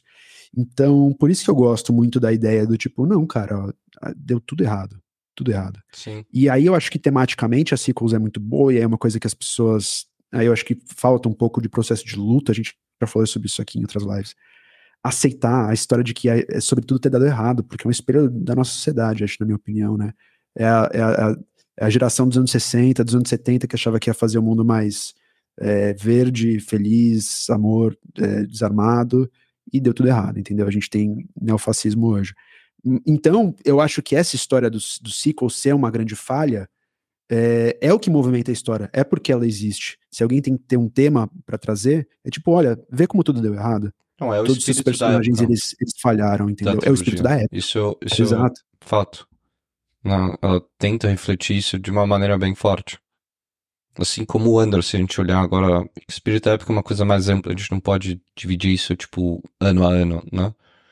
Mas o Under ter saído ano passado fez muito mais diferença e deve ter moldado muito mais essa série do que se tivesse saído uns três anos antes, por exemplo. Opa. Uhum, exatamente. Foi aquilo que eu é. falei, né? O Rogue One Exato, saiu da isso. forma que saiu Sim. porque saiu em 2016. Se Rogue One tivesse saído agora, seria outro filme. Sim. Né? Se bem é. que Rogue One, e aí voltando ao negócio que a gente falou lá no começo, foi um ótimo filme pra, pra dar uma abafada no set, né? Pra tudo, muitas pessoas que não gostaram, que odiaram o set e tal, Rogue One é meio que volta pra zona de conforto de uma maneira que não, não é remake, né? É literalmente a, a sequência daquilo, ou no caso antes, né? Pré. E o, a série Mandalorian, para mim, serve muito isso também pro, depois do 9, né? Sim, sim. Aquela... Que na verdade saíram juntos, né? Sim. Mandalorian saiu um mês antes, né, do episódio 9. Mas começou. você segue, né? Você sai do 9. As pessoas que não gostaram do 9 saem do 9, tipo, xingando tudo. Pô, pelo menos tem Mandalorian. E aí vai, tipo, é entra no Mandalorian, ah, beleza, pô, que legal e tal. Aí depois ano que vem vai ter segunda temporada, umas coisas, né? Tipo, é um, foi, foram dois filmes ou, ou dois produtos que ajudaram muito para abafar todo esse. Com certeza. Sim, é, e é isso, tipo, eu, eu, eu fico. Eu assisti um vídeo hoje de grandes produtores de conteúdo que eu gosto muito, e aí é, não falarei por questões de copyright, não, mentira, mas é, é só para, tipo, é, preservar, preservá-los. E aí um deles falou assim: Nossa, nosso problema com Star Wars é que todo tempo a gente tem esperança de alguma coisa. E eu, eu discordo um pouco disso, porque não é como se a gente só tivesse tido coisa ruim. Eu entendo que é porque quem não gosta do que saiu, não gosta mesmo. É, tem aquele ranço, aquele negócio, aquele. Bem sabe, aquele, é, sabe, é um, é um rancinho, um, tipo, ah, não, a Disney estragou meu Star Wars. Entendeu? E aí, por outro lado, ah, mas teve Rogue One. Ah, mas teve Andor. Ah, mas teve Mandalorian. Ah, mas. Sabe, quando você vai puxando as coisas. Então, assim, quando você tem um volume de conteúdo saindo, naturalmente, vamos ter coisas boas, vamos ter coisas ruins. Vamos ter coisas que a gente detesta e coisas que a gente adora. Então, Sim. não é tipo, ah, nossa, mais um, mais uma série de Star Wars para eu ter esperança de que Star Wars vai voltar. Velho, Star Wars nunca foi embora. Exatamente. Star Wars nunca tipo, nunca foi, sabe, jogado no lixo, qualquer coisa toda. Ah, tá sendo tão maltratado Star Wars. Ô, oh, meu Star Wars, devolva meu Star Wars. Véi, tipo, na moral, sabe, fica feliz porque a gente tem conteúdo. Porque pré-sequels foram quase 20 anos sem Star Wars. Pós, oh, pré-sequels não, pré-prequels. Aí pós-prequels a gente só teve 12 anos depois, 10 anos depois as sequels conteúdo mesmo, assim, fora quadrinho, fora animação, essas coisas, sabe? Tipo, é, eu sei que eu não, tô, eu não tô querendo puxar aqui aquele negócio, vamos levantar a mão pro céu que a gente tem o que falar. Né? A gente tem Star Wars para comentar. Não é isso, porque aí sim, eventualmente sim. vão vir coisas ruins, né? Coisas boas e tal. Mas, velho, houve um tempo que a gente não tinha o que falar, que a gente só ficava, nossa, o Império Contra-Ataque é o melhor filme de Star Wars, nossa, que saudade, né? Pois é. Pô, e o novo livro do Timotizan? Timotizan, quem é esse? Ah, ele fez aí de um cara azul aí o livro de Star Wars. Ah, não sabia não. E é, é. isso, e você não tinha uma internet para comentar, entendeu? Então, pô, a gente tem essa possibilidade agora. Que coisa boa, né? Sim. Acho que o pessoal ficou muito mal acostumado com a, a época imperial da Marvel aí, né? Que Sim. era acerto, acerto, acerto, acerto. E, cara, até agora a, a Marvel tá sofrendo aí, né? Tipo, eu terminei de ver o Invasões Secretas essa semana. Eu dei graças a Deus que eu não falo de Marvel para não ter que assistir toda semana. Que o negócio foi, rapaz, que novelinha chata. Não gostei, velho. Então, tipo, ainda, começou, tá difícil, concordo. começou bom, começou bom e terminou mal. Que bom que Eu não me botaram pra falar lá com. Marvel. Anos? é, Anos. muita coisa boa. Eu, Cara, a, última, Eu, eu, a última coisa que eu não vi, que é a minha primeira da lista, é Homem-Aranha 3. Eu não, eu não Ô, vejo louco. nada de Marvel desde que eu me mudei, porque eu nunca mais fui pro cinema. Caraca. isso, Tem cinema aí, não? Tem, É, não tem mas, cinema aí. pô. mas eu, eu perdi, como eu perdi o, o bonde lá atrás por causa da pandemia, e eu me mudei e tal, e, tipo, prioridade era zero isso, eu ainda não parei pra ver os antigos pra eu ir ver os novos, entendeu? é. Vai ver o Homem-Aranha 3, que é. Não, é Vai muito bom, terminar essa live agora. é, mas eu tô uns anos É, o Homem-Aranha atrasados. 3 tem que ver, que é muito bom. É. Não, adicionando que rolou uma coisa que chama Pensador de Alderan que eu gasto muito mais tempo no mês que eu acho muito mais divertido do que Marvel. Sorry, fãs Marvel. mas- Entendo, entendo, concordo, sei bem como é. Mas só voltando então, a- eu, eu tava louco pra falar de Marvel também. Eu sou daquela pessoa que tem opiniões polêmicas contra a norma. Eu gosto de She-Hulk, eu gosto de um monte de Eu coisa que saiu da Marvel ultimamente, tá? Miss Marvel. Aí, ó. Sim. É bem divertido. Miss Marvel não é, não é meu público, né? Não é minha pegada, mas eu achei divertido na medida do possível ali, pra quem Exato. interessa, entendeu? Nem tudo precisa ser uma obra-prima, entendeu? É essa a questão de Star Wars também. Mas ah, voltando agora para as coisas futuras, quer falar alguma coisa, Cris? Eu ia perguntar uma coisa que é uma discussão que a gente já teve antes também, que é essa questão de quantidade e qualidade, né?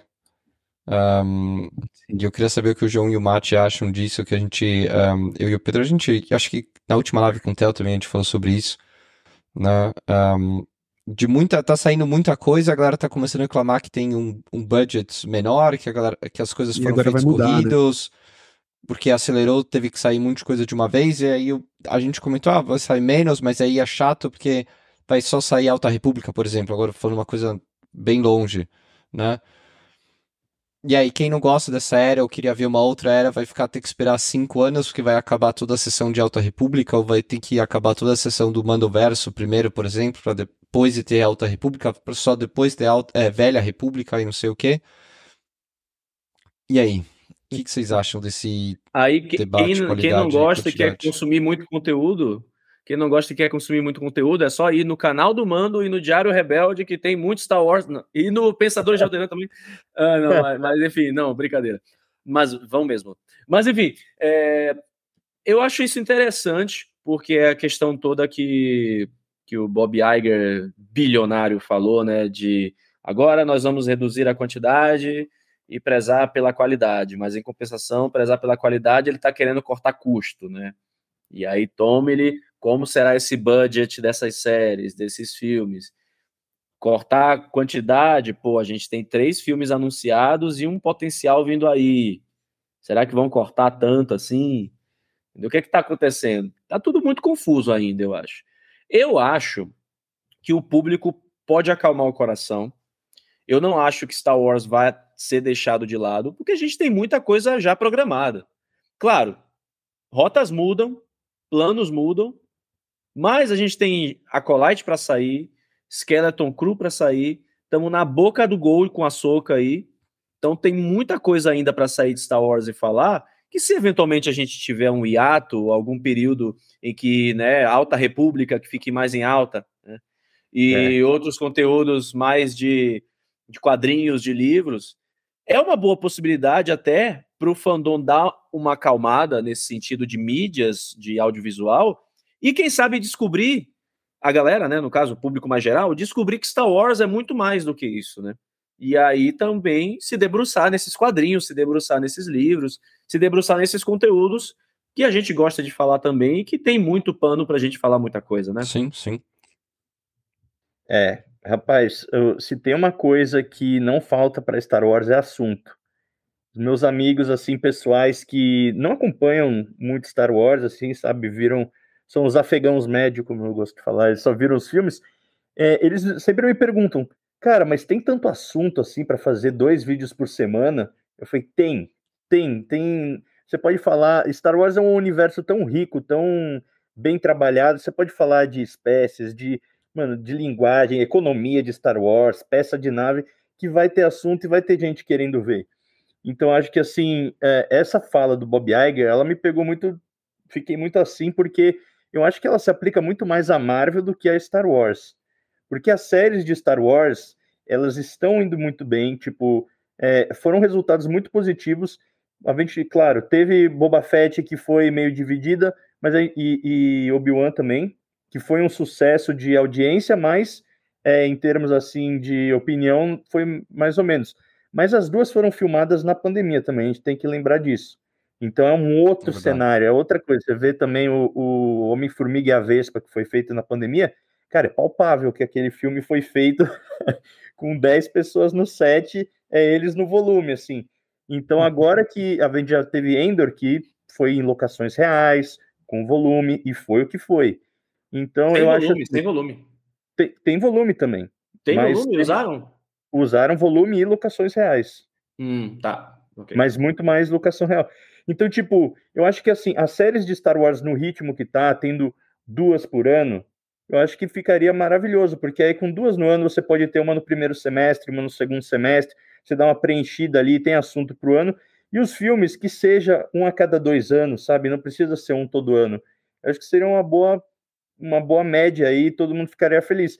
Porque se a gente for lembrar, o último filme mesmo de Star Wars foi em 2019 e o próximo será em 2026, né? Que a gente vai ter dois no mesmo ano.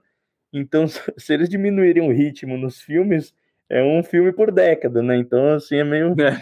Sim, sim. Um, eu concordo que rolou uma priorização do streaming, né? Eu acho que por vários fatores, né? Acho que tem a questão do problema das sequels também, aí tem a questão de budget, fazer um filme e fazer uma série, acho que entra muito nisso também. Acho que o streaming estourou, né? E principalmente por causa da pandemia, focou só nisso, porque era a melhor maneira de você vender, né? Sim. Uh, mas tava pensando no geral, né? Acho que se a gente entrar em, em, cada segmento, obviamente que a gente poderia fazer esse plano que, que o Mato supôs, que eu concordo. Que eu acho que é bom, porque se você diminui o ritmo de filme, a gente não vai ter filme nunca mais, quase, né? Mas, mas no todo, né, você vai equilibrando as diferentes mídias, mas para também não ter uma supra população de mídia em um ano, né? Que vai sair cinco coisas diferentes Star Wars no ano, assim, às vezes é muito para todo mundo acompanhar e, e, também questão de qualidade, né? É, as séries da Marvel, eu acho que eles tinham mais do que Star Wars, e a gente sentiu isso, né? Elas começaram com WandaVision, Loki, e até o Falcão, é, o, o, Gavião e o Falcão, né? Sim. Que foram séries muito bem feitas. Gavião Falcão, muito. Sim. É, Não, são, são boas mesmo, são boas. Sim. E aí, cara, a gente viu agora, meu, essa do Invasão Secreta, eu, ela tem um, um, um genesequá ali de série de TV antiga, assim, porque ela tem um elenco fantástico, os efeitos especiais são bons, mas eu sei lá, direção, alguma coisa na série, tipo, dá aquele ar de TV, sabe? Parece que teve também, uma qualidade é. de filme. O roteiro é super superficial, né? É, tipo, era para dar uma profundidade política e não consegue, sabe?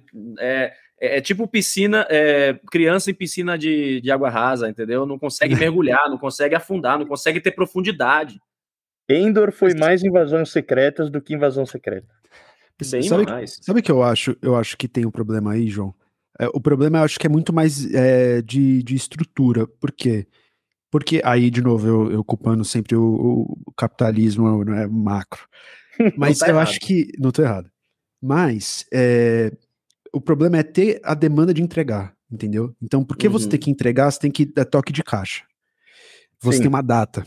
Isso Star Wars sofreu com os sequels. Se tivessem dado mais tempo para resolverem os sequels, tinha saído uma coisa melhor. Se tivesse não sido de dois em dois anos, de três em três, que nem a trilogia original, já ia ter sido muito melhor. Porra, um. total, velho. Total. Do, dois, dois. Eu acho que a fala do Bob Iger de ah, pô, vamos pensar direito aqui com os custos, vamos reduzir as coisas para melhorar a qualidade. É, eu acho que real, a Mano falou, serve muito mais para Marvel, mas acho que para Star Wars até certo ponto serve, por exemplo, se a gente olhar para Obi-Wan e fala assim, meu, por que, que faltou aqui dinheiro? Por que, que o, o efeito tá ruim? Foi, foi o prazo? é, faltou talvez um, um, planejamento, alocar melhor o recurso, porque dinheiro eles têm, entendeu? Então acho uhum. que é, o problema tá muito mais nisso do tipo, vamos fazer com mais calma. É igual eu, eu brinco muito com o Cris, que a gente atrasa episódio do Pensadores de Alderan, e a gente fica ansioso. É, vocês também, como produtores de conteúdo, sabem disso. Porque, né, a gente pô, tem que entregar pelo menos né, ao tempo que a gente se propôs, né, manter o ritmo. Mas às vezes, abrir mão para entregar uma coisa melhor é uma decisão mais sábia, ainda mais quando você está falando de processos criativos, entendeu? Então, Sim. eu estava vendo uma entrevista sobre, sobre isso, eu não lembro quem foi que falou, mas era. Eu acho que era até o John Cleese, aquele ator do, de comédia do Monty uhum, Python. Do Monty Python. O John Cleese ele fala uma coisa sobre isso, tipo assim, cara, é muito ruim quando você tem um processo criativo que ele é, ele é forçado.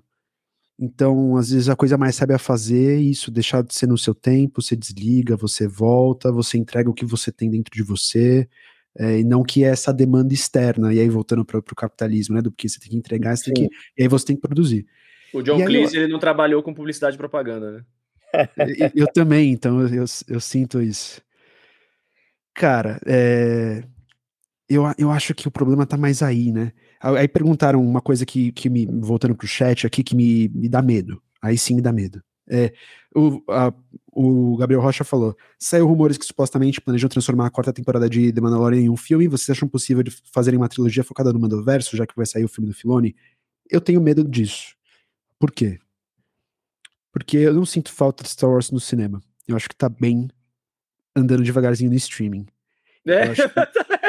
Que... Não, não, não. Eu, eu, eu, tô, eu gerei a revolta. Viu o mando aqui se rasgando debaixo da Eu dei uma regalada. Cara, sabe por quê? Porque eu acho que é a coisa do. Quando alguém tiver alguma coisa para falar, entendeu? Quando um filme merecer esse filme, porque aí acho que é a banalização do, do meio. Um uhum. filme, ele. Aí vai um pouco da crítica do Scorsese e tal, cinema, cinema de verdade. E isso inclui Barbie, que eu adorei cara, é quando você tem alguma coisa para falar. E aí que eu volto na discussão de trás do começo do episódio aqui da nossa conversa. Sequels deveria existir uh, quando tem alguma coisa para falar. Quando sai de um movimento natural de baixo para cima. Então, é, se você tem um filme que tem uma proposta e não você não tá entregando pelo mercado, pelo calendário, pelos acionistas, aí sim, você tem um filme. Você tem o que é o Spielberg tá falando, que o, o Spielberg não, o, o Scorsese tá reclamando certo. que falta hoje, né? Que é o, o filme de Oter, né? O cara que vai lá e ele tem o controle criativo, ele escreveu o roteiro. Um Oppenheimer e um Barbie. Exatamente. Foram filmes, exatamente. Foram filmes que conseguiram esse fenômeno. E aí você vê um, os filmes da DC que estão ali simplesmente exatamente a tabela, estão falhando, mas é um momento interessante até em Hollywood para eles terem essa reflexão, né? Em meio dessa crise, dessa doideira toda das greves e tal, pô, é um momento que eles estão vendo aí que não é mais simplesmente, ah, temos o IP do Flash, Exatamente. vamos fazer aqui. Meu, colocaram o Batman do Michael Keaton, velho, que é o meu Batman favorito, que, meu Deus do céu. Meu também. Assisti, ao o Batman 2 do Tim Burton até a fita estourar, eu adorava. Então, tipo, é doideira. E, e eu trago agora também um, isso aí para um, uma coisa mais micro, assim, até para gente como produtor de conteúdo. E aí eu até passo pro, pro Vocês já, já disseram que tem. Vocês naturalmente já têm um tempo de produzir maior e de soltar os episódios, né? Tipo, uma vez por mês, uma vez a cada 15 dias tal. Para, tipo, a gente que temos, entre aspas, né? Temos que postar duas vezes por semana eu sinto que tem muito isso, de tipo, cara, tem um vídeo que eu tô louco para fazer, e eu sei que vai dar mais trabalho, assim. E aí, às vezes, para ter que manter essa coisa de, tipo, postar dois vídeos por semana, eu acabo fazendo um vídeo é, mais simples ou sobre um tema, assim, sabe, mais é, fácil de fazer, para eu poder ter tempo de fazer o, o vídeo hero, assim, né? Aquele vídeo, tipo, a história do Darth Revan, assim, então, é, é uma coisa que a gente sente também. E, tipo, é meio difícil de você quebrar essa de, tipo, ah, não vou mais postar duas, vou ficar duas semanas sem postar para fazer um vídeo de 40 minutos irado. E aí você acaba meio ficando nessa postando vários vídeos assim que talvez não sejam os ideais ou que não, você sabe que não tem aquela qualidade que dá para ter, mas é o que vai, né, passar a semana e tal. Então é muito doido isso. Eu queria, tipo, perguntar pro João se tipo, você também sente isso, assim, ao longo do... Não, Não total, total. A gente... Acho que chegamos num momento que sabemos que tem uma lógica algorítmica que temos que seguir uhum. também, né? E acho que isso também está muito alinhado com essa questão de lógica de mercado, né? Porque o algoritmo do YouTube nada mais é do que uma lógica de mercado de entrega por vídeo, por view, a partir de anúncios publicitários. Então, uhum. ou seja, a gente tem essa, essa lógica aí, o YouTube, a plataforma é, diminui a entrega do nosso conteúdo se a gente diminui a entrega, seja por saúde mental, seja uhum. por trabalho, por emprego, e isso não é questionado. A gente não pode chegar lá no algoritmo do YouTube e dizer, é, pô, minha cabeça não tá legal, problema de saúde, problema de família, não vai ter vídeo essa semana. E o algoritmo, ah, não, beleza, tá bom, na próxima semana você volta. O cara faz. não, não, você já, já perdeu. Uma semana que eu fique sem publicar vídeo, as views do Diário Rebelde só vão se recuperar de seis a oito meses depois. Tá louco. Isso aconteceu é. quando eu me mudei de volta para São Paulo. Eu tá fiquei, tá louco, que, cara. Eu acho que teve uma semana que eu não publiquei vídeo e o canal, Nossa. as views caíram monstruosamente. Monstruosamente. É, mano, então, assim, é, é, é, isso que é o bagulho que quebra, sabe? Tipo, você tem que se organizar. Eu tava falando pro Pedro, né, antes da gente começar a live. Eu tô fazendo, geralmente eu solto dois vídeos por semana no canal. Eu tô produzindo de três a quatro agora, toda semana, para justamente ter a segurança de que nos próximos dois meses de açúcar vão ter os vídeos lá. Aconteça o que acontecer, cai um, uma bomba atômica em São Paulo, os vídeos vão sair, estão lá. E é isso, assim, você tem que se preparar para, tipo, pô, já preparar ali é, tal dia, daqui dois meses vai ter um dia que eu vou estar de piriri e não vou conseguir gravar, hum. tá uhum. salvo lá. Porque Entendi. realmente é muito assim, tem a questão do algoritmo e tem a questão também da concorrência, né, que é muita, a, a gente está meio que é, tentando chamar a atenção do, dos espectadores, mas não é só a gente de Star Wars, não é só, tipo, Pensadores de Alderan, o Diário Rebelde, é tudo, tudo que tá no YouTube Sim. é uma coisa que a pessoa pode gastar o tempo assistindo ao invés do seu canal. Então, se você fica duas semanas sem postar, muita gente vai esquecer do seu canal assim, e, e se não aparecer de novo por causa da entrega do YouTube, o pessoal esquece, sabe? Então é um negócio muito frustrante muito e louco. que é, é muito nessa pauta aí que a gente está falando. E aproveitando ele... para puxar aqui também, é, Mando, tem. Concordo totalmente contigo quando você falou, pô, às vezes a gente tem que fazer vídeos né, um pouco mais concisos, mais simples, para poder ter tempo de pensar no vídeo Hero. Isso no Diário Rebelde é regra, né? Porque eu amo fazer esses vídeos maiores, mais trabalhados, mas eles duram tempo de produção um ano que eu é. fico produzindo. O do Darth uhum. Vader foram oito meses, eu acho, de produção. Uma coisa assim. parabéns, hein? Que obra-prima. Ah, obrigado, obrigado. O do Obi-Wan Kenobi foi um ano. Um ano e, e dois meses produzindo, que foi tipo. O, é, eu comecei o roteiro, aí gravei o início do vídeo, que foram lá nas dunas de Tatooine, digo, de Salvador. e aí, aí, no meio do período, continuei o roteiro, convidei o, o JP, que tem me, me, assessorado também nos roteiros. Meio do ano, mudei para São Paulo, aí a produção do vídeo parou, assim, o roteiro continuou, mas a produção mesmo parou. Só retomei a gravar em setembro, outubro, e aí, para arranjar edi edição, para ter direção de arte, não sei que lá, não sei que lá, o vídeo atrasou tanto que eu disse: não, eu vou lançar no 4 de maio. Tem que sair no 4 de maio, que, pô, atrasou tanto, não vou botar no dia 1 de maio, no dia 29 de abril, no dia uhum.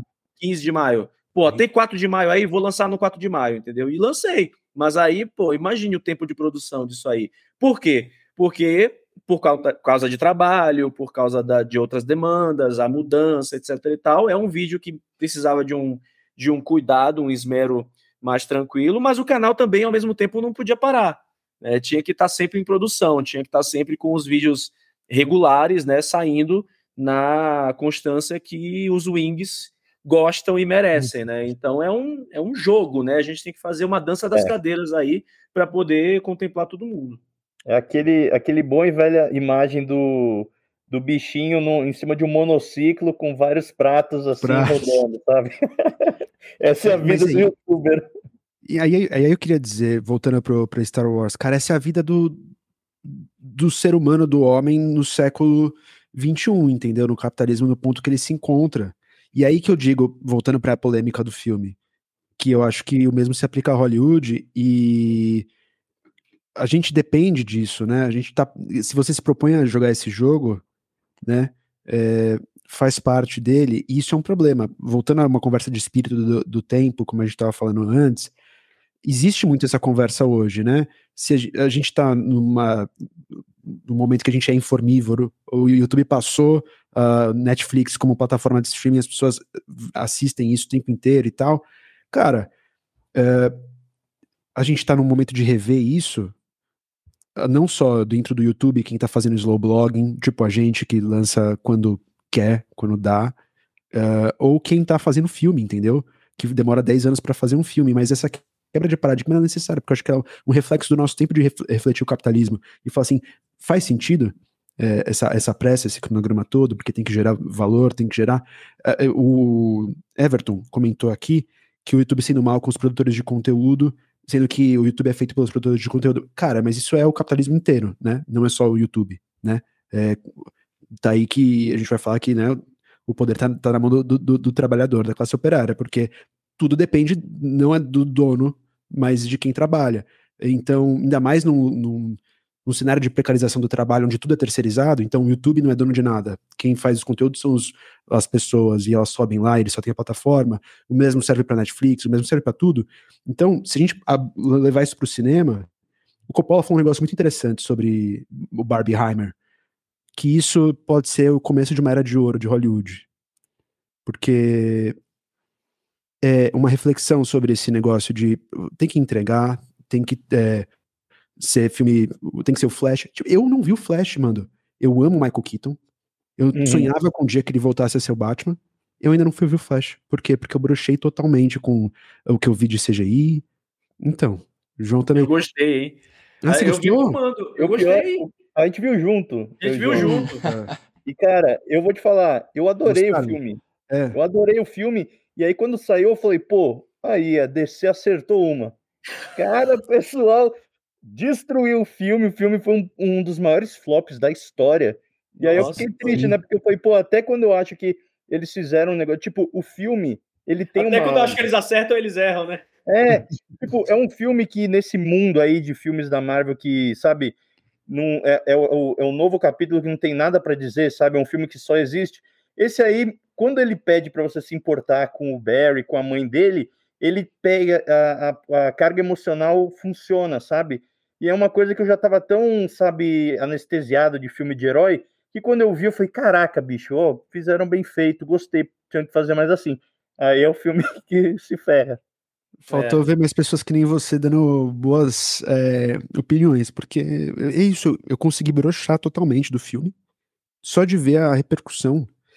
E aí que eu acho que as coisas dependem tanto do, do consumidor, né? E jogar com o pessoal que tá vendo a gente aqui agora, 9 e 53 da noite, entendeu? A gente depende de comunidade, e eu acho que, nesse sentido, o produtor de conteúdo, tanto quanto o cinema, o, o, o Barbieheimer levou as pessoas de volta pro cinema porque tinha gente que estava interessada naqueles filmes que são. Saúde.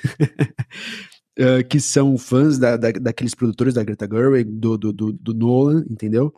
Porque sabe que são pessoas que vão entregar um filme minimamente autoral, que tem alguma Sim. coisa pra dizer, que levou o seu tempo pra ser feito. E, e aqui, no mesmo sentido, a gente, como produtor de conteúdo, eh, eu, eu e o Cris, enquanto pensador de Alderan, a gente não querer tanto jogar o jogo do, da dança das cadeiras, de entregar sempre e tal, é para não, não sacrificar é, a, a qualidade, é meio em tese como, como, como um protesto, do tipo assim, olha, a gente não vai se, se adequar a esse jogo só até um, um, um pedaço que a gente precisa, né? Mas é, tem uma pesquisadora que eu gosto muito, Saf Kawari, ela lá da, da faculdade, lá na, na USP, quando, eu- quando eu estudei comunicação, ela, ela vai falar sobre esse movimento. é, que por isso que a gente cria uma coisa que você falou, acho que manda no começo daqui dessa conversa também, que é tão importante que a comunidade. A gente depende, então, do Pensador de Alderan mais do que mu- muitos canais grandes, de um boca a boca. a gente depende de uma indicação, a gente depende das pessoas que gostam do conteúdo e são fiéis. Aquele nichozinho é nosso nicho e a gente trabalha para ele, né? Eu lembro uma vez quando eu vi um, um, um aquele programa Provocações do Abu Jama, uma vez ele falou assim: ah, é o programa menos visto da, da história da TV, entendeu? Mas é, era isso, ele tinha um programa de qualidade para pouca gente ver. E às vezes a gente se, se propõe a isso, né? Do tipo, é, vamos abrir mão de, de produzir escala e produzir conteúdo de verdade, né? Não que as pessoas que conseguem se adequar não produzem conteúdo de verdade, né? Mas eu acho que é isso, sempre essa essa, essa demanda, né? Que é tão cansativa para nossa saúde mental, como o João falou, que é, enfim, é problemática da estrutura como um todo, né?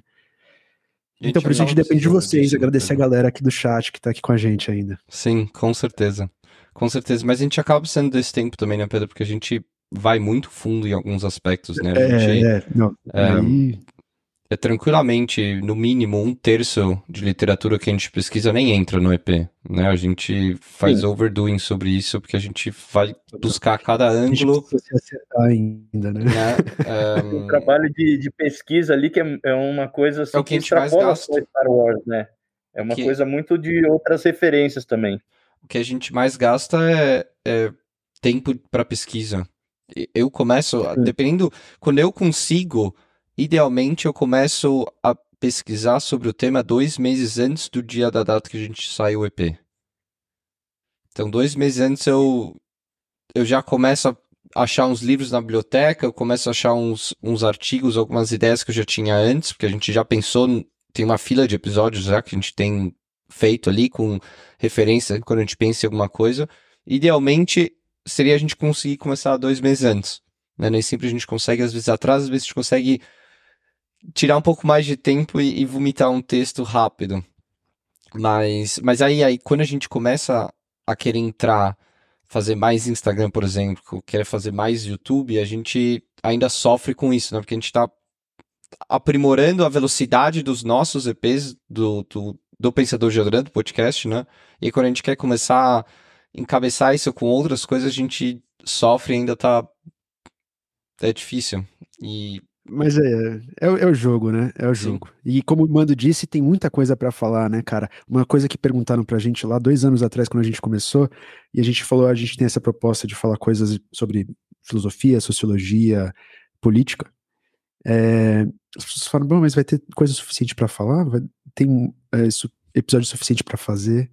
Cara, a gente tem uma lista de cinco anos de conteúdo do Pensador de Alderan, sem contar as coisas que ainda não saíram que vai gerar mais coisa para falar. Então, coisa pra gente falar aqui é infinito. Eu queria que essa live fosse até duas da manhã. É que o Christian ele mora em outro fuso horário, lá daqui a pouco tá saindo sol, entendeu? Mas tá chovendo. é isso, a gente tá chovendo. É quatro horas de diferença? Cinco no momento. Eu tô no horário ah, de verão caraca. ainda. É, eu começo a live sempre no dia seguinte, né? A live uhum. começa 20 horas no Brasil, eu já, dia 2 no caso, já tô no dia 3. Live 4 já de tá maio, 3, né? eles estavam no dia 4, já tava no dia 5, entendeu? Mas a gente uhum. pode arrastar essa live, eu não durmo hoje, é bom. Eu. Já... Não, gente, eu tenho que dormir daqui a pouco, porque amanhã tem é, trampo. Exatamente. Peraí, ó, vai dar 10 horas, amanhã tem trampo aí, ó. Tem a lógica do, da, da corrida capitalista aí que. Ah, enfim. É, escravos do capitalismo.